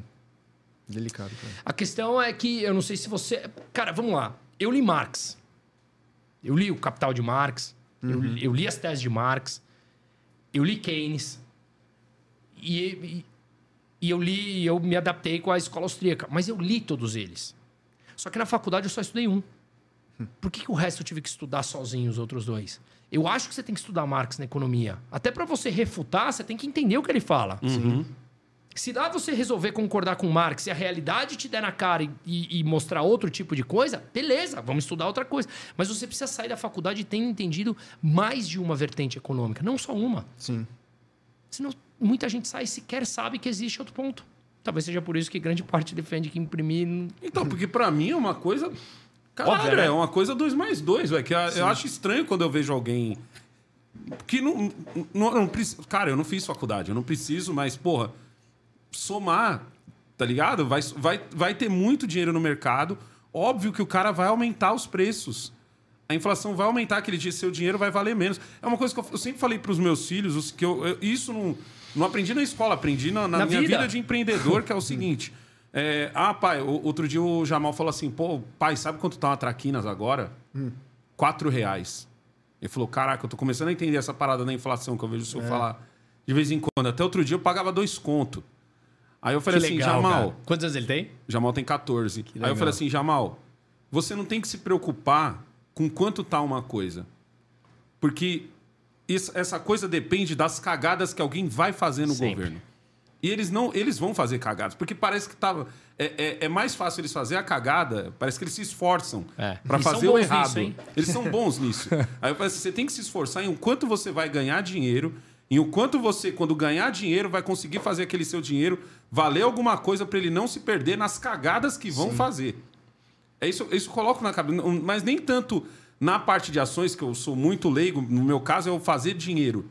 É o fazer dinheiro e saber guardar o dinheiro em alguma coisa, vamos dizer assim. Porque eu vim da sucata, então as nossas ações eram tipo cobre. Não, eu preciso guardar dinheiro, vou guardar dinheiro em valor, cobre, né? vou guardar dinheiro uhum. em, em, em, metal, vou guardar dinheiro em alumínio, entendeu? Então, tipo, em fio. Eu, eu guardei, por exemplo, o ano passado, eu, eu tive um lucro de mais ou menos cinco pau em fio que eu fui guardando. Assim, ah, no final do ano a gente vende isso aí, mãe, pra ver, deu sete pau. Então, dois contos que eu paguei e tal, cinco pau de lucro. Porque peguei lá barato e Pô, é a minha ação. Claro. Entendeu? É, a minha, é o que Cara, eu... E pensa, pensa o retorno. Você colocou Sim. dois e tirou sete. E tirou Você ganhou sete. cinco, ou seja, Foi. mais 100%. Você entendeu? Porra. Então, tipo, eu sempre falo isso pro meu filho. Aí eu, aí eu olho assim e falo, porque, filho, os caras vão fazer merda. É deles fazer merda. E você não pode ficar puto. Entendeu? Não adianta você ficar puto. Cara, você ficar ponto. puto é pior, mano. É. Você ficar puto é você já tem que esperar que os caras vão fazer merda. Você já tem que esperar que a sociedade vai fazer cagada, que é um bando de jegue. Você tem que se esforçar para ser a galera que vai é. tanger os jegue. Cara, porra, salva de Parece palma, muito legal. duro, mas tipo. Não, não, não. Tá salva de palma, velho. Entendeu? Porque não é algo que você aprende em escola, cara. É, Você mano. aprende isso lá. Você entendeu? E aí quando eu vejo um cara falar assim, não, mas o pô, se imprimir dinheiro. E, cara, uns caras que tem um puta engajamento, irmão. Sim. E fala de um jeito que eu olho assim, eu falo, caralho, irmão, se eu não soubesse que dá merda, eu ia botar mó fé no que você tá falando. Você vê o poder tem da. puta jeito de falar, tá? Você vê o poder da comunicação, cara. É, Oratória. Você pode estar falando a verdade ou a mentira, é. indiferente. A forma como você expressa. É, mas convenhamos, assim, por mais. Acho que já deu nesse papo todo aqui para notar o nosso posicionamento, o meu posicionamento. Mas, assim, é. é, Que esse cara, que o Lula sabe enganar as pessoas, ele sabe, ele fala muito bem, cara. Acho que soube melhor antes. Né? Agora já tá, tá raivoso, tá mostrando quem ele verdadeiramente é. Mas o poder da comunicação é muito alto. O poder de manipulação de massas é muito grande, cara. Mas hoje ele tem um problema. Hoje ele tem, hoje ele tem um congresso que tá com as mangas de fora. Que era uma coisa que ele não tinha no tempo dele. No tempo dele, ele chega. E, tipo assim, no tempo dele, ele chegava e mostrava, ó, o meu engajamento tem poder. Ele era Deus, né, cara? É, o meu engajamento tem poder. Ou uma cena que nunca, nunca vou esquecer, porque me marcou. Eu sempre gostei de assistir horário político, sempre achei um programa de comédia da hora. Tá ligado? Horário- Minha mãe ficava brava comigo porque eu, Programa de gostava, eu, comédia. achava- eu sempre achei um programa de comédia da hora. E tem uma coisa que marcou pra mim, foi o Geraldo Alckmin tentando a reeleição pra governador, se eu não me engano, e ele, e ele aparecia com uma propaganda que tinha o Lula. E eu, caralho, irmão, tu é do PSDB e tu jogou que era numa entrega de casa, uma coisa assim, porque ele queria a imagem dele atrelado ao Lula, que até então seriam adversários políticos, mesmo ele estando lá presidente. Pai, eu olhei assim, falei, caralho, mano, olha Você isso. assistiu o Teatro das Tesouras do Brasil Paralelo? Puta, assisti só um pedaço, mano. É justamente isso, É. mostrando como o PT e o PSDB são a mesma face. São a mesma face. Se fingem diferentes, ficam alternando o poder entre eles. Um faz um pouco mais de concessão, o outro é um pouco mais rígido, mas Uhum. é entre eles. E ficou muito claro quando, depois de todo o xingamento, o Alckmin me aceita ser vice do Lula, né? E Tá- na boa, tá com direito a E na perdão, boa, e na boa. e na boa, assim. nem... Moralidade nula, né? Vergonha assim na cara de ter falado o que falou. Nada, dane-se, segue o jogo. O Como, passado como- daqui se você fosse hoje, qual, qual é pra você a maior diferença como economista entre Paulo Guedes versus Fernando Haddad? Entendeu? Se você pode falasse assim, ó, negão, Paulo Guedes é isso, isso, isso, Fernando Haddad é isso, isso, isso. Porra, cara, é, isso aí é até uma ofensa ao, ao Paulo Guedes, cara, porque é, vocês, muitos podem concordar, ninguém é unânime. A gente chega no final do dia, quantas vezes você chega no final do dia, você olha no espelho assim, você fala, caralho, eu não devia ter falado isso que eu falei. Você discorda de você mesmo muitas Exato. vezes. Então, como é que você vai concordar com. Como é que você vai achar que, porque o cara tá lá, com toda a dificuldade, ele, você vai concordar com tudo que ele. E mais, quem tem o conhecimento que o Paulo Guedes tem? O cara é um monstro na economia. O cara é um monstro de estudar, de ler livro. Você pode discordar dele, mas, cara, o cara é um monstro, todo o histórico dele. Então, é. Eu vou te falar uma coisa, cara. O Haddad tem um livro de 1998 que ele faz defesa do socialismo. É um livro sobre o socialismo que deu. E o Paulo Guedes, cara, assim, todo histórico que ele tem estudado fora e tudo mais. é, Analisa os países capitalistas tirando gente da pobreza e o socialismo. Talvez isso, assim, acho que dispensa qualquer outro tipo de comentário de dizer o que que é um e o que que é outro, né? E, de novo, eu sou muito mais adepto das- dessas ideias pró-mercado, abertura, concorrência. Cara, que é o que a gente tá... Quantos podcasts hoje tem? E qu- tem espaço para todo mundo? Quantos estão porrando aí, cara? Tem um podcast porrando, negão. Quem diria? Isso, isso é livre mercado, isso é abertura de mercado. Imagina, chega um cara que fala assim, agora vamos socializar todos os, os, os podcasts. Regular. Não é socializar, é regular. É, mas o, o- que é pior mas, ainda. Mas o Haddad é marxista, né? No Aham. livro dele é marxista. E o Marx prega socializar ah, os, os meios de produção. Então você socializa o meio de produção, é que tudo pertence ao Estado. Então, pô, você prega. então, Agora você vai ter três podcasts, os três podcasts pertencem a mim. Porra, cara, como é. O que dá liberdade das pessoas escolher é o mercado aberto. Se eu não quero vir aqui nesse podcast, eu vou no outro. Se você não quer ver o meu, você vai no outro e tá tudo bem. Sim. Sabe que se com respeito tem um monte de gente discordando do que eu falo ou desconcordando, cara, é é a discussão aberta que a gente vai crescer, evoluir como ser humano. Agora, você quer fechar e o pior de tudo, centralizar as decisões na mão de burocratas que muitas vezes entendem menos do que você sobre um assunto. O Estado ele faz uma coisa muito boa. Ele te trata e te eterniza como uma criança. Onde ele aparece e fala assim: olha, deixa que eu cuido do teu dinheiro de aposentadoria, deixa que eu cuido da tua saúde, deixa que eu cuido do não sei o quê. Irmão, deixa comigo. Eu tenho 41 anos, eu sei sofrer as consequências. Se eu errar, beleza, eu assumo, cara. Porque assim, quem é o Estado? Quem é o INSS? É um mero burocrata que tá lá mandando. É um político indicado.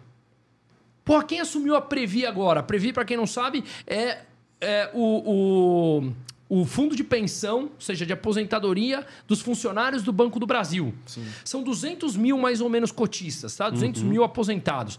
Tem 270 bilhões de reais para fazer a gestão. É.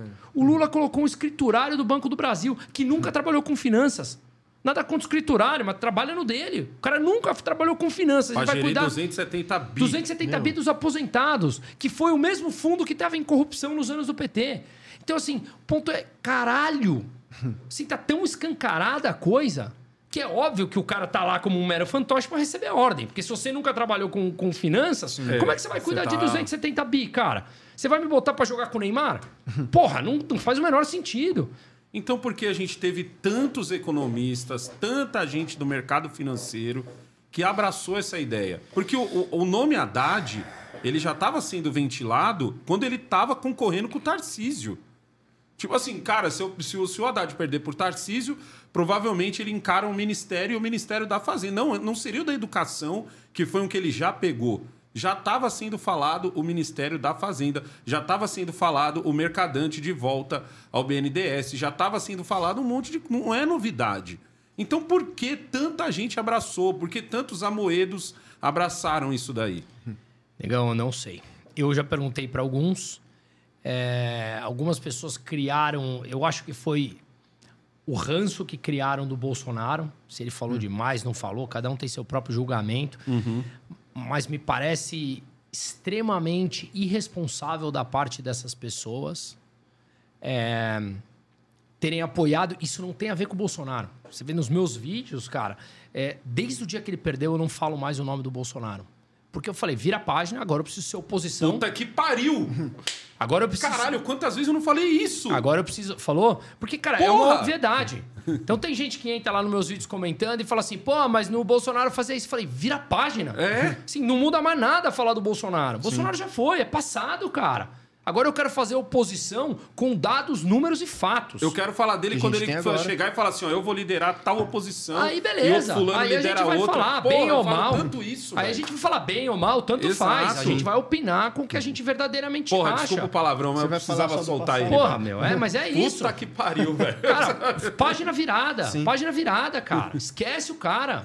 Agora vamos falar disso que está aí. Então eu acho que foi uma irresponsabilidade muito grande, porque, de novo, não tem nada a ver com ele. Mas estava claro, é o que você falou, estava claro. Estava claro. Estava claro. Mas são pessoas que, desses economistas, são pessoas que, primeiro, em duas semanas de governo pularam fora, né? Exato. Olha, não era bem assim. Influenciadores. Cara, falei, quantos anos Sim. você tem, cara? Dois, três anos de idade? Ou você tem uma maturidade?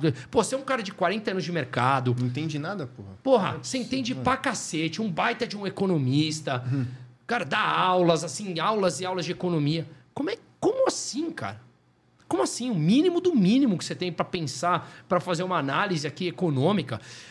Eu acho que, para lembrar se de alguns nomes... Se pelo menos o discurso fosse diferente, se o discurso do Lula fosse não, eu vou trazer todo mundo aqui, nós vamos fazer diferente, cometemos... Eu, olha, eu, eu falei tanto isso, Bruno.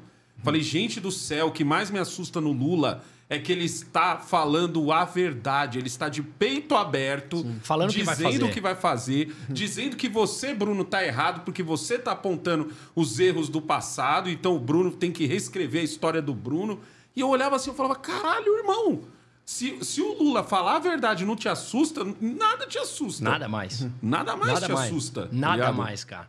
Porque eu acho que aquela carta que ele fez aberta, lembra, em 2002, uh -huh. né? aquilo para mim era para ele fingir. O verdadeiro é ele, é esse. Que voltou chancelado. É. Então a minha pergunta é: se agora que ele tá falando a verdade, com as catástrofes que ele fala, Depois de agora tudo você olha fez... e fala: não, acho que ele tá mentindo, é só um discurso. Você quer pagar para ver? Mas, de novo, de quem nós estamos falando? Sei lá, Gustavo Franco? Gustavo Franco fez um artigo na Folha de São Paulo, com todo o respeito que eu tenho dele como mercado financeiro, que gigante, como economista gigante. O cara me fez um, um artigo na Folha falando que ele sonhou uma noite que o Lula ia fazer um bom governo. Então ele estava confiando no Lula. Tá aberto na Folha, joga aí no Google. Mesmo o cara... com o próprio Lula dizendo, não, é. vou fazer. Mesmo com o próprio Lula dizendo o contrário. Ou seja, com 40 anos de mercado, o cara me fala que acredita no sonho dele, mesmo ele fala, o outro falando que vai fazer A. Não, não, eu sonhei que ele vai fazer B. Tá então, tá voltando aos tempos bíblicos lá, que, né? O cara acha que teve uma galera. Ah, pelo amor de Deus, Você vai. acha que teve uma galera que pensou assim, tá, negão, mas pensa assim, eu não gosto do Bolsonaro, certo? Também não gosto do Lula, mas eu engulo fácil um Alckmin.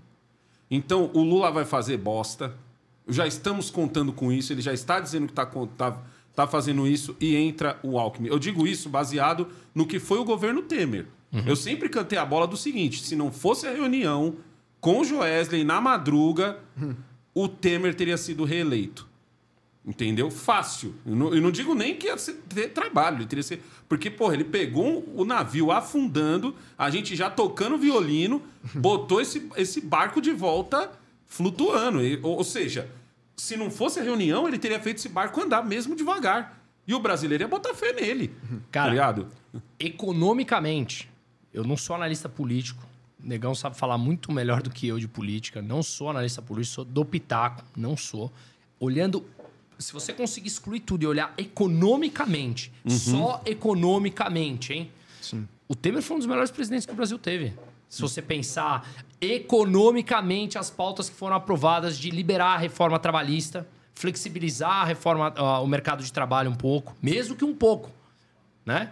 É, por toda a bandida, com tudo que ele foi assim, ele foi preso, depois nem lembro nada, né? Não, e teve, mas não rolou. Não rolou nada, né? Nem é. lembro. Então você sabe melhor do que eu. Mas as reformas que ele fez jogaram um boom na economia. Lógico. Deram uma acelerada Por isso ele fez o barco flutuar Então eu novo. concordo com você, eu tô ele falando fez isso. o barco flutuar, claro. velho. Mas isso ele veio é de queda de dois anos de PIB de 7%. Então, uhum. né, vem, vem é nessa. o que você falou, qualquer coisinha... Qualquer coisa... Mate... Isso é qualquer matemática. Coisa, qualquer isso é matemática. coisa é boa. Mas, mas não, as reformas dele foram importantes, cara. Ele acabou, por exemplo, com a TJLP, era a taxa de juros uhum. de longo prazo, que era o, o BNDES financiando, emprestando dinheiro à taxa de juros mais barata. Sim. Então o governo pagava a taxa de juros mais cara e emprestava mais barata. Quem ele usava? O nosso dinheiro público. Por isso que o Brasil se endividou e tudo mais. Ele acabou com isso. Ele, libera, ele liberou a reforma trabalhista. Né? Flexibilizou o mercado de trabalho. Então foram coisas que, minimamente bem feitas, a economia anda, cara. Uhum. A economia anda, entendeu? Então acho que a gente está tão carente de políticos, cara tão carente de políticos na nossa história brasileira que você pega duas reformas assim e você fala, porra, foi um bom presidente. Sim. Exatamente, Entendeu? Né, mano? Você pega duas reformas e já fala, caralho, ele foi foda. Você acha aquele único feijãozinho bom ali fala, não, tira todo o restante e fala, não, esse daqui foi bom. É, é eu não sei analisar politicamente aí, acho que eu já, eu já, eu já vejo, eu. eu já vejo que alguns desses economistas apostaram nisso. Apostaram num cara, o Lula tá falando que vai fazer certas coisas que desagrada todo mundo isso vai dar merda. A gente está vendo agora com os bancos, é que nem você falou. Certas coisas vão vir rápido, certas coisas vão demorar. Essa do, do, do, do consignado agora veio muito rápido. É porque essa é imediata. Você entendeu? Então, tipo assim, daqui a pouco vai pesar na barriga do brasileiro e o brasileiro, a gente vai ter o, o, o, a força para um, um, eventual impeachment entre o Alckmin e apazigua tudo, já que ele é amigo da galera. Vai chamar lá o Temer para trocar ideia, hum. vai chamar um Kassab e vai chamar todos os caciques e vão vão fazer o, o, voltar ao tempo Temer. Eu acho que a gente tá tão Eu, eu acho me... que alguns apostaram nisso. É, então, concordo. Entendeu? E eu acho que a gente tá tão na merda que a gente tá comemorando um Alckmin, entendeu? a mudança. A o mudança que tá nível... vindo. Nosso nível de expectativa tá tão bosta que a gente comemora se o Alckmin assumir essa porra, entendeu? A mudança Ou seja, que tá vindo volta no gente tá PT bom. pro PSDB, mas você comemora também a mesma Sim. coisa, né, cara? Então é. Mas eu concordo com você. Eu concordo uhum. 100% contigo nesse ponto, cara. Brunão, eu fiz uma. Fiz uma enquete aqui no, no Insta. Deixa eu ver se eu só. Muita porradaria no chat aí ou não, negão? Ah, o pessoal tá adorando você aqui, mano. Pô, tem, uma, tem uma boa no, no, chat aí, Rafa, da Michelle. Vê aí, Rafa. Vai você primeiro aí, enquanto Bora isso lá. eu acho aqui, ó. Pô, nossa faladura aqui não levou nenhuma porradaria, cara? Nada. Aqui, pô. Pessoal já conhece a minha linha, a sua não é muito diferente da minha, entendeu? Ó, Renata. Não, Renato, desculpa. O Renato. Renato Andrade tá mandando aqui, ó. Qual bom investimento para se fazer num valor de milão? É, vamos lá. Essas, essas... Depende, né? É, só os seus milão. É que eu não, eu não quero é- ficar, eu não quero ficar nesses, nesses depende, porque senão vão falar assim, pô, o cara é o isentão, o cara é o PSDB em cima do muro. Eu tô longe Ele é o disso, Alckmin. né, cara? Ele é o Alckmin da porra. economia. Tô longe disso. Cara, eu acho que assim, primeiro de tudo, é, você precisa entender a tua necessidade de liquidez. O que, que eu quero dizer com isso? Você vai precisar desse dinheiro no curto prazo? Você entende que se você precisar e você investiu num, num alguma coisa de mais longo prazo, você pode não necessariamente ter ele de volta, ou se tiver, pode ter um valor menor do que você colocou? Você precisa traçar algumas diretrizes suas. O que, que eu preciso de liquidez? Ou quanto desse montante que eu disponho para investir, quanto eu posso colocar de curto prazo, quanto eu posso colocar de longo prazo? Diversificar. Esse tipo de investimento, eu posso ter prejuízo, sim ou não? Qual é o prejuízo máximo que eu posso ter frente ao lucro? Porque você tem que fazer um risco-retorno. Eu não vou alocar um dinheiro para ganhar 1%, sendo que eu posso perder 90%. É meio. A relação de risco-retorno não faz muito sentido na matemática. Então, o que, que é. O que, que- o que, que você. Você precisa disso? Primeiro ponto: entenda onde você está colocando esse dinheiro e precisa de liquidez. Vamos partir do pressuposto básico, que ela não entenda. Qual era o nome dela, perdão? Aqui é o Renato, é o Renato. Ah, Renato. Renato, vamos partir do pressuposto que o Renato não entenda, tá? É, de nada, vai no básico. Hoje em dia você tem um juros brasileiro pagando 13,75% ao ano. Se você compra um título público ou um CDB de um banco, que é o certificado de depósito, depósito bancário de, de uma renda fixa de um banco, você vai ter pelo menos 14% ao ano. Vai no básico e começa a entender. Segue um canal aqui, começa a ouvir, pergunta. Né? Partindo desse pressuposto básico. E aí tem vários tipos de CDB e título público. Aqueles que você pode resgatar a qualquer momento sem nenhum tipo de prejuízo. Ou se você deixa um prazo maior, um, dois, três anos, ele te paga uma taxa maior. Então, de novo, comece pelo básico entenda pelo menos a tua necessidade de liquidez. Que se você coloca para mais longo prazo, pode ser que você tenha que esperar o vencimento para ter sua, esse dinheiro a sua disponível. empresa cuida do dinheiro dos outros? Sim. E É isso como, que a gente como faz. que funciona isso? Por exemplo, se eu chegar lá e falar assim, ó, ô, ô Brunão, fiz um, fiz um negócio bom aqui, tenho 50 pau aqui. Aí eu dou esses 50 pau na tua mão e aí você faz o quê? Você, tipo... Então, é, a gente. ah, ah, o ponto é o seguinte: a gente tem. Hoje eu tenho uma, tenho uma equipe, a empresa é grande, mas eu tenho a minha, uma equipe própria, minha equipe são dos sócios da empresa, a gente já, eh, tem a minha própria equipe que atua com a minha carteira, né? Então a gente tem ali umas linhas de corte.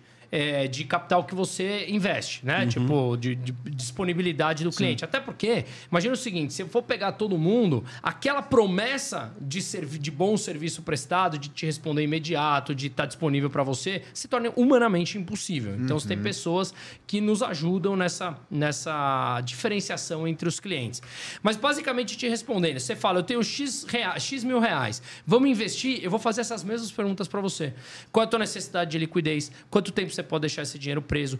Qual parte do dinheiro? Imagina, você falou 50 pau. Cara, eu, ah, eu posso precisar 20 mil de imediato, mas 30 mil eu posso pensar a longo prazo. Tá bom, você sabe como funciona isso aqui, ó, assim, assim, assado. Então eu vou te explicar como funcionam os ativos atrelados à inflação, como funcionam os pré-fixados, como funciona, sei lá, a bolsa de valores, se você quiser ter um risco um pouco maior. E aí eu te explico essa, esse panorama geral, alocamos, chegamos num denominador comum, investimos esse dinheiro e aí a cada semana ou 15 dias ou um mês a gente vai fazer algum bate-papo para fazer esse, essa, digamos, o acompanhamento. Olha, melhor mudar desse para esse, melhor manter aqui, melhor por conta disso. Legal. E é isso. Sim, é E- basicamente. Aqui e nos Estados Unidos a gente faz dolarização de investimentos, né? Tudo 100%, tá? Tudo por dentro, quero dizer, nada é, por fora. Ah, tem esse dinheiro em dinheiro aqui. Não. Nada que a gente tenha que fazer uma Não. reunião na madruga. Não, nada. Tudo, tudo bancarizado, tudo com bancos. Até porque é, em maio de 2021 o BTG comprou 49% da minha empresa. Então hoje o BTG é meu sócio. verdade? Então toda a parte do, do- dos investimentos estão depositados no BTG. E lá fora a gente tem duas pontas, ou a BTG ou a Avenues. Então a gente ajuda, mas de novo, tudo bancarizado. Show. Próxima pergunta, a gente Todas, tem aqui a Jaqueline Martins. Vocês acham que o Pix foi uma estratégia para quebrar o sigilo bancário? Cara, eu vi uma informação do Pix hoje, mas tinha. Eu já ouvi falar esse negócio aí também. É, você tem, você tem. É que eu acho assim, tá cada vez mais difícil você esconder alguma coisa quando você tem a digitalização. Hoje está muito, na- muito, muito em voga também a CBDC, né? Que é- são as moedas digitais de cada um dos países. Cada vez mais o governo está querendo tomar conta e vai minando as nossas liberdades individuais, né? Então ele te- é uma tecnologia que te facilita, claro que sim, mas ela também te expõe muito mais. Então cada vez mais está mais difícil Então esconder. cara. trabalha certinho, porque se trabalhar erradinho, Se o trabalhar governo vai erradinho- saber mais rápido. O leão toma, dá a mordida e a mordida não é leve, não, hein? É, Leão é embaçado. Ó, Carlos mandou uma pergunta aqui pra você aqui. Qual é a sua previsão para o futuro estado econômico do Brasil? Tem alguma boa perspectiva? Não. É, você pode ter uma perspectiva. Não, assim, nem tipo. Não. Não por tudo que a gente falou já aqui. Você pode ter. Eu acho que a gente pode ter uma, um boom de curto prazo, digamos, sei lá, um ano, assim. Depende agora da economia internacional, que está bem complicada também, que eu já vinha falando disso há um tempo. Não tem nenhuma mágica entender isso, são processos de ciclo econômicos. É, eu acho que. Eu, eu respondi não, porque assim, eu, não, eu, eu não, não penso no curtíssimo prazo. A gente pode ter um boom de um ano aí, um ano, dois anos. Pode ter, com essa injeção de capital que o governo atual prega, a gente pode ter um boom de curto prazo mesmo. Só que as consequências disso no médio prazo são maiores do que o boom econômico no curto prazo. Como a gente falou, por exemplo, da linha branca lá no começo dos anos 2000, a conta chegou e quebrou muita gente. Só que quando quebra muita gente, o governo vai lá e injeta mais dinheiro. De quem é esse dinheiro que ele está injetando? Do próprio cara também. Então é ele se financiando com a própria destruição. Sim. Então, é, não é um modelo econômico, eu acredito em absolutamente nada. O. Cadê, cadê, cadê aqui? Essa, essa daqui você já respondeu, que é a da Kelly Kathleen. Que ela pergunta aqui, ó. Como ele viu de perto se ele acha se o Brasil vai virar Cuba ou Venezuela? Já respondi, acho que não. Pela Cuba, nem pensar. E a Argentina? Você acha que a gente vira Argentina? É... Argentina não é difícil, não, hein? É um processo que. Recentemente eu vi uma notícia, do, eu estava assistindo um vlog, o cara foi na Argentina, comeu no restaurante mais caro da Argentina e gastou 180 reais. Quando eu vi, eu falei, mano, você vai no Outback sozinho e você gasta mais que isso. E assim, e, a- e o restaurante deu um desconto para ele porque ele pagou em real. Ah, eu Você vi viu essa parada? o É restaurante, mesmo? o restaurante deu um desconto porque ele pagou em real e não em, em pesos. A gente, Caramba, você tinha cara. desconto se você pagasse ou em dólar ou em real. De tão ruim que tá a moeda dos caras. Ah, moeda não, a moeda acabou. E foi até- nessa que eu pensei, eu falei, mano, É. a, ponto, a ponto de você receber desconto que tá pagando em real, É. é. porque o barato tá louco. Eu tá passei o? Réveillon no Uruguai e eu tava até na praia ali, tava em Punta, em Punta del Este, na praia, e eu conheci um médico argentino e ele falou: minha vida é 100% dolarizada. Ele é de Buenos Aires, ele falou, cara, só cobro minhas consultas. Era um médico de alta renda, mas ele falou: só cobro minhas, minhas consultas em dólar, só falo em dólar, minha vida é totalmente dolarizada. Então você vê que é um processo que aconteceu no Brasil nos anos 80, 90. Exato. Acontece na Venezuela, é normal, é o processo de troca da tua moeda que perde valor e isso se transforma em inflação. De novo, a Argentina teve 103% de inflação, que foi divulgado semana passada, no ano de 2022. Mas respondendo ela, eu acho que é, não, mas a Argentina é um processo que demora um tempo, mas Uhum. essas políticas atuais levam a isso, hein? Levam a Argentina. Levam. Foi exatamente igual. Uma vez, uma vez eu, eu ouvi uma frase, até hoje eu peço desculpa pra pessoa de quem eu vi, porque eu nunca consigo dar essa referência, né? Nunca mais voltou esse vídeo pra mim. Onde ele disse, onde fizeram a pergunta igualzinha pra você agora, e o cara respondeu assim, ó: "Isso não vai acontecer aqui porque aqui nós temos o Centrão. E o Centrão, ele é um parasita que não deixa o hospedeiro morrer. Porque você virar, tipo, uma Venezuela, virar uma Argentina é literalmente deixar o parasita morrer. Sim. Você vai nessa mesma linha também? Tipo assim. É, a frase que eu mais escutei Tem gente Vene- que diz que são os burgueses. Eu também acredito que seja o nosso centrão, que não deixa a política chegar nesse nível. Os nossos Rodrigo. Os nossos Rodrigo Pacheco, Pacheco da, da vida. vida, Liras os, da É, vida. os Lira não deixam chegar nesse ponto. O, a frase que eu mais ouvi na Venezuela, cara, é, foi assim: a gente nunca achava que ia acontecer com a gente, é sempre com o outro. E uma frase muito forte pra mim é o seguinte: no dia a dia, muito pouco muda. Quando você olha 10 anos atrás, tudo mudou. Hum, Nossa, Caralho, esse é forte. caraca. Cabe a gente, rapaziada. Sim. Essa é forte porque se a gente pensar também há 10 anos atrás, isso é louco. Olha filho. isso. Há 10 anos atrás, um golzinho aí, você pagava 20 pau. filho. Então, se eu acho que isso aqui vai virar, achar, não. Você bota a mão no fogo? Não. Não. Esse governo que tá aí é adepto de tudo isso. Aperta a mão dos caras lá. Então, A Michele colocou aqui, ó. Por favor, pergunta para ele sobre a quebra dos bancos americanos. Vai nos afetar? Michele, né? E Michele, precisamos tirar o dinheiro do, é, dos Inter. Muito boa dos- pergunta, Michele. Eu fiz um vídeo é, nesse final de semana, acho que está postado lá, sobre isso.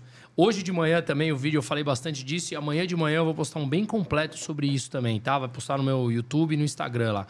É, basicamente, é, tem, posso, posso explicar aqui em dois Lógico, minutinhos? Porra, até Vamos lá. cinco. Puta, ótimo. Eu, eu acho que eu, eu adoro esses momentos porque a gente tem que. Quanto mais a gente propaga, É né? uma Cara, esse troca canal é gigante, então é importante com essa pela educação financeira que a gente está passando. Eu acho o- eu acho não. Os bancos brasileiros eles têm uma solidez maior do que os americanos por três motivos principais, tá? Uhum. É, eu vou tentar falar é, é algum ponto técnico. Eu vou tentar falar o menos técnico possível. Se porventura eu falar alguma coisa difícil, é, me fala, tá?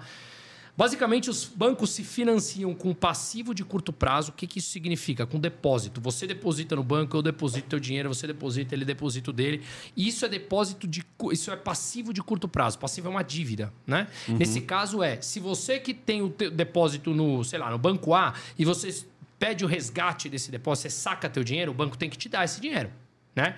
Só que esse dinheiro o teu tá emprestado para outro, para outro. Ele tá usando para investir nas coisas dele e tudo mais.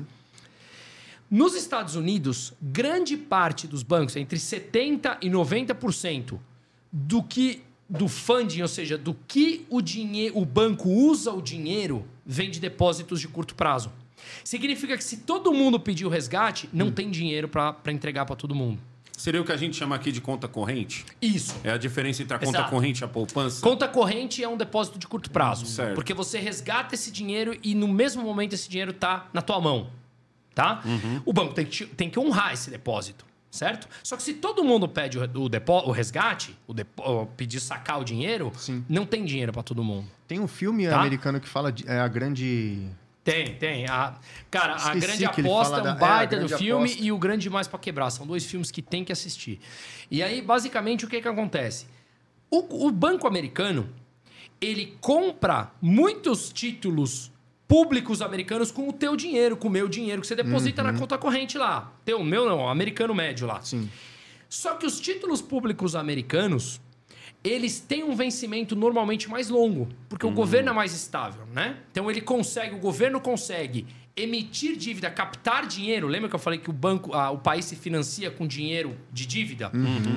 Ele consegue emitir dívida e tem pessoas que estão dispostas a emprestar para esse país com vencimento muito longo. Com vencimento lá de, sei lá, 30 anos. Sim. Tá? O que, que acontece? Quando os juros sobem, como aconteceu agora, que foi a alta dos juros mais alta num curto espaço de tempo na história recente, o que acontece é que ela tem uma relação inversamente proporcional. Quando o juro sobe, o título desvaloriza. Tá? Isso é uma técnica assim, mas se você tem muita demanda por alguma coisa, o que acontece com o preço dele? Cai. Cai. Não, você tem muita demanda. Você tem muita Ah, sim, demanda aí por o isso preço aqui. sobe. Preço Certo, sobe. preço sobe. O preço sobe, os juros caem. Tá? Se tem muita demanda, ele fala assim: opa, tem muita gente comprando meu título. Eu não preciso pagar um juros tão alto, eu pago um juros mais baixo. O valor do título sobe, mas os juros que ele paga cai. E ao contrário também. Se muita gente vende esse título, o preço dele cai e o juro sobe. Sim. A grosso modo explicando. Como os juros americano e do restante do mundo subiu muito rápido, e por que subiu muito rápido? Porque eles tinham que tirar o dinheiro da economia, porque muito dinheiro que eles colocaram nos últimos 12 anos gerou inflação, e eles precisam segurar essa inflação, porque senão as pessoas perdem poder de compra. O juro subiu muito rápido e o título desvalorizou. Então os bancos precisam vender esses títulos com prejuízo para honrar o saque que você fez. O saque que você fez. Senão ele não tem dinheiro para entregar para as pessoas. No Brasil, como o país é, é historicamente mais arriscado, os títulos de vencimento brasileiro têm um prazo médio de 3, 4 anos. É o prazo médio de vencimento da dívida brasileira. Nossa, diferença do lá 30. Porque é o risco, né? Você consegue se financiar a longo prazo se você é menos arriscado. Se você é mais arriscado, você vai se financiar mais a curto prazo para diminuir o teu risco, né?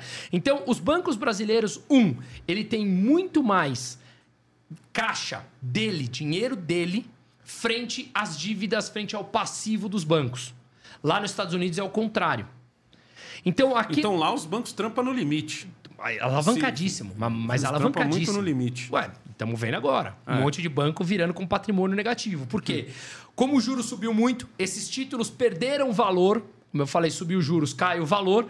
E muitos desses valores que compensam o depósito, já um já é inferior ao outro.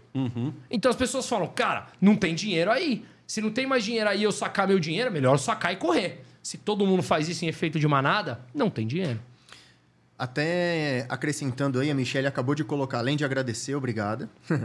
Ela Obrigado a você, colocou, Michele. Pergunta se ele confia nos bancos digitais para investimento. Depende, é muito difícil você falar ah, banco digital e vamos colocar tudo no mesmo balaio, entendeu? Tem banco digital muito mais sólido, tem banco digital que não. Você precisa analisar o balanço, você precisa analisar o quanto de que eles se financiam com depósitos à vista, com títulos de longo prazo, como eu falei. E mais, tem um outro ponto. O banco brasileiro, ele tem uma concentração maior. São cinco bancos que mandam no Brasil. Lá nos Estados Unidos são vários. Então, Óbvio que isso é ruim, essa concentração bancária, mas no momento de crise, esses cinco estão mais sólidos, entendeu? Porque grande parte dos depósitos dos brasileiros estão nesse banco, Sim. nesses bancos. Você vê, por exemplo, o SVB, que quebrou na semana passada nos Estados Unidos, cara, só ali foram 200 bi de dólar. Mas você tem outro banco, o Credit Suisse, com mais não sei quanto, JP Morgan com não sei quanto. Outro... Então, aqui você tem uma concentração, o que é ruim sob o ponto de vista e- de economia e desenvolvimento, mas no momento de crise, você tem essa solidez um pouco maior, entendeu? Sim. Brunão, a gente está chegando próximo aqui do final. Eu queria que você explicasse para a galera assim o seguinte. Eu já, eu já dei a minha explicação e a minha foi no dia, na- no momento ali da eleição, quando o TSE, na- ali na tela ali, falou, ó, o Lula ganhou, eu expliquei para a galera, mas eu queria ouvir de um economista. O que, que o brasileiro pode fazer, certo? Para que o acidente com ele seja menor, para que ele tenha menos machucados nesse busão que chamado Brasil que está indo em direção a um poste. Tanto o brasileiro, tanto brasileiro mais pobre, eu queria que você dividisse entre o brasileiro mais pobre, o brasileiro classe média, o brasileiro rico e o brasileiro que tem muita grana. O que, Cara, que vou- cada um pode fazer? Vamos começar pelo rico e que tem muita grana e a gente vai. Vai descendo. Vai indo para outro, vai descendo. Rico e muita grana, que é o que eu falo para os meus clientes, cara. Que não é todo mundo que, é- que tem muita grana que é meu cliente, mas a grande parte tem um poder aquisitivo alto. Diversifica. Não dolariza do dia para noite, mas sempre no Brasil, diversifique a tua moeda de investimentos. Diversifique. Então, Diversifique. diversificar seria o quê? Diversificar, você comprar, você investir teu dinheiro em diferentes cestas mesmo. Tem uma parte em imóveis, tem uma parte em dólar, tem uma parte em título público atrelado à inflação, tem uma, tem uma parte de caixa, porque tem até uma frase que chama cash is king, né? Ou seja, numa crise, é, dinheiro vivo é rei.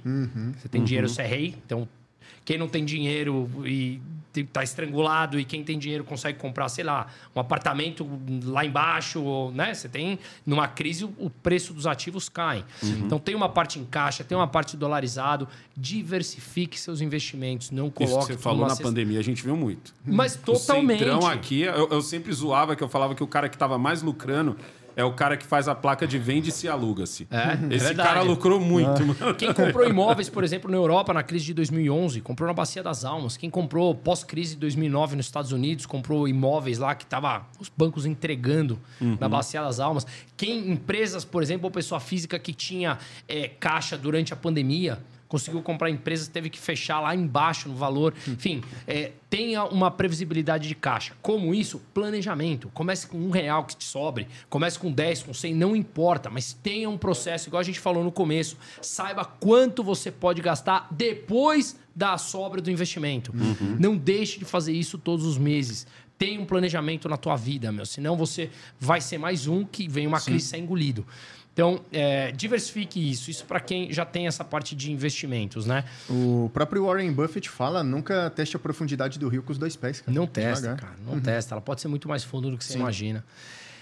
Classe média. Classe média você consegue fazer um planejamento, né? Porque classe média você tem pelo menos um... Você consegue pagar suas O que é contas. uma classe então... média pra você? Puta, isso é difícil. É difícil. Quanto, difícil. quanto é uma renda mensal de uma classe média pra você? Pra mim, É. Que Você olha assim e fala, cara, essa renda aqui, sei lá, 20 pau. Classe média? uma família de quanto? 4. 4, 2 trampa. Nossa. Quatro, dois trampas, sei lá. No Brasil, É. Dá pra falar? 20, 20 conto é classe média ou 20 acho conto é sim. rico? Cara, na classificação brasileira, 20, 20 é rico. 20 é rico. Mas, cara, 20 você não, você não é rico. Sim, na É. boa. Você não vai conseguir, não vai sobrar pra você viajar, colocar teu filho na escola que você quiser. Uhum. Ah, quer fazer um esporte, estudar tal idioma. Não vai rolar. É só o custo colocar- de vida hoje não vai rolar. Coloca na lista tudo que Então, você sim, quer fazer. é muito dinheiro. Poucos brasileiros ganham isso? Sim. Mas você não fica rico com uma família de quatro ganhando isso, hein? Uhum. Rico, rico. Estamos falando ficar rico. E aí volta na pergunta: o que que é ficar rico? É. Eu, eu conheço gente, eu conheço gente assim que tira 50 pau num mês. Eu não considero esse cara rico. Então, mas o cara pode ganhar um Mas milhão ele- por mês. Se ele gasta um milhão e cem, ele não é rico. É, então. Ele, Então, ele tem tipo, bastante entrada mensal, mas isso não faz dele um rico. O cara vai ter que pedalar o resto da vida. Aí, de repente, o cara que ganha 10 e gasta mil todo mês, esse cara fica rico em. Por isso que é subjetivo, é muito é difícil responder, subjetivo. entendeu? Esse cara se vira como? Família, quatro, quatro pessoas na família, 20 pau, aquele apartamento que ele paga 4 pau aluguel, 4, 5 pau aluguel, mais carro e o caralho. Como, como que esse cara vai se preparar pra, pra batida? Cara, se você analisar, a gente sempre tem muito gasto que talvez a gente, a, a- a gente consegue, consiga tirar do nosso orçamento. Poucas pessoas vão lá e colocam numa linha assim, ó, ativo e passivo, ou seja, o que, que eu ganho e o que, que eu gasto. Coloca tudo na ponta do lápis. Você vai ver que normalmente você gasta muito mais do que você acha que você gasta e muitas das coisas são, talvez, assim, é, você poderia evitar. Sim. Você esquece de anotar o chicletinho, a coca que você compra no meio do dia, o outro negócio que você tem aqui. Não tô falando que você tem que parar de fazer isso, mas você tem que incluir no teu planejamento. Sim. Porque agora vai ser tempos difíceis. Cara, sim. Mas eh, imagina quem fez isso ah, esse tempo todo e conseguiu ter uma, uma grana, agora com juros a 14, você faz o dinheiro trabalhar para você. Tua- É mais fácil. Ah, mas isso é um papo de rico, isso. Cara, nem todo mundo nasceu rico. Esse cara partiu de um planejamento um dia na vida dele. Eu e sem vou- planejamento você não vai conseguir. Sem planejamento você não consegue se levantar 45 no supino de cada lado. Sim. Você não consegue. Sem planejamento você não vai fazer, cara, um dumbbell com 20 de cada lado. É planejamento de quanto tempo você vai subir o teu peso a cada semana, a cada dia. Uma questão que é interessante, não vou nem falar de, por exemplo, livros de Pai Rico, Pai Pobre, essas coisas assim, que é um excelente livro também. Mas um que mudou muito a visão para mim é o Fator de Enriquecimento do Paulo Vieira. Né? Ele finaliza o livro, te dá uma planilha justamente para você ter esse controle. Saber exatamente onde estão os seus gastos, é, para você ter o controle É. total do fluxo. Eu, eu acho que grande parte está na nossa cabeça, cara. Se você digita hoje no Google planilha de orçamento mensal, vai Sim. aparecer um, monte. Só que sabe o que que é? O, o dinheiro é um tabu na cabeça dos brasileiros por uma série de coisas que a gente falou aqui no começo do programa, culturais mesmo. E se a gente pro- postergar ou procrastinar aquilo que a gente já sabe que deveria estar fazendo, a gente nunca vai começar o nosso planejamento. Então é a mesma coisa, ah, vou começar a dieta na segunda-feira. Por que segunda-feira, cara? Começa agora, porra. Sim. Porque você inventa que até segunda-feira isso você vai não começar. começa. Não começa. Quem fala você isso tá não inventando começa. pra você. Ah, vou começar, começar a treinar na, na segunda, você Exato. não vai. Não mano. vai. Não, não, Não, vai. Na, na segunda vai dar uma zica, vai te, Vai tá chovendo, vai te baixar vai seu tá isso. espírito e já É, era. Mano. Aí você exato, vai deixar pra outra. Então- O cara que tira cinco pau, apertado ali, ó. Finalizou um mês ali, não sobrou nem pra um churrasquinho. Então, mas por que, que tem cara que ganha cinco e sobra pro churrasquinho as mesmas quatro famílias e tem outros que não? Entenda seu orçamento. Será que de repente você é tão criterioso quanto o outro cara que em vez de comprar tudo num primeiro supermercado, você compra em três, quatro?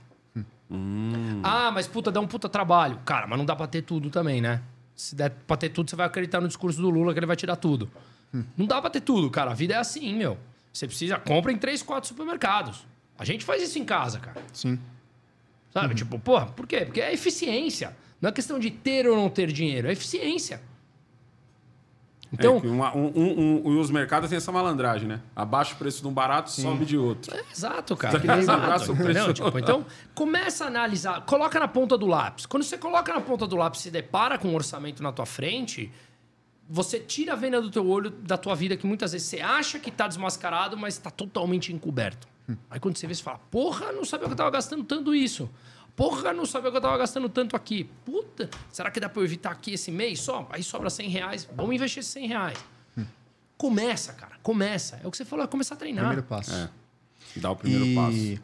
Saindo um pouco dessa questão desse controle financeiro, mas entendendo sobre moeda, o Robson colocou uma pergunta aqui que é o seguinte: o que, que você acha sobre esse plano de moeda do Mercosul única? Acha que isso realmente pode acontecer? Cara, eu sou contra qualquer tipo de centralização. Qualquer tipo, seja de centralização política, centralização econômica, centralização social. Eu sou total a favor da liberdade individual. E quando você escala para uma amplitude maior, é, uma moeda comum, ela tira a soberania nacional de vários países. Eu sou, eu sou contra você ter o Brasil um país totalmente centralizado desse tamanho. Nunca uhum. vai dar uhum. certo. A Suíça, que é do tamanho do estado de São Paulo, são acho que 11 cantões divididos, cada um tem sua Sim. própria autonomia. Uhum. Como é que você vai ter um estado centralizado do tamanho do Brasil com 210 milhões de habitantes? Uhum. Então, assim, por que, que eu vou dividir a moeda com a Argentina, com Colômbia, com outro? Pelo amor de Deus. Mas eles eu... dizem que não, é, não seria uma moeda única. Não, a gente não vai dividir com tipo o euro. Sim. Eles falam que vai ser só para fazer o que para mim é muito complicado. tipo assim, como assim, só para fazer comércio? Seria tipo uma formação de cartel? Tipo, só vamos fazer se for desse jeito? Cara, então se for para transformar é, numa é tipo moeda isso. única, vamos transformar tudo em dólar. Sim. Que aí vai dar, aí porque sim peso, vai dar bom para todo mundo.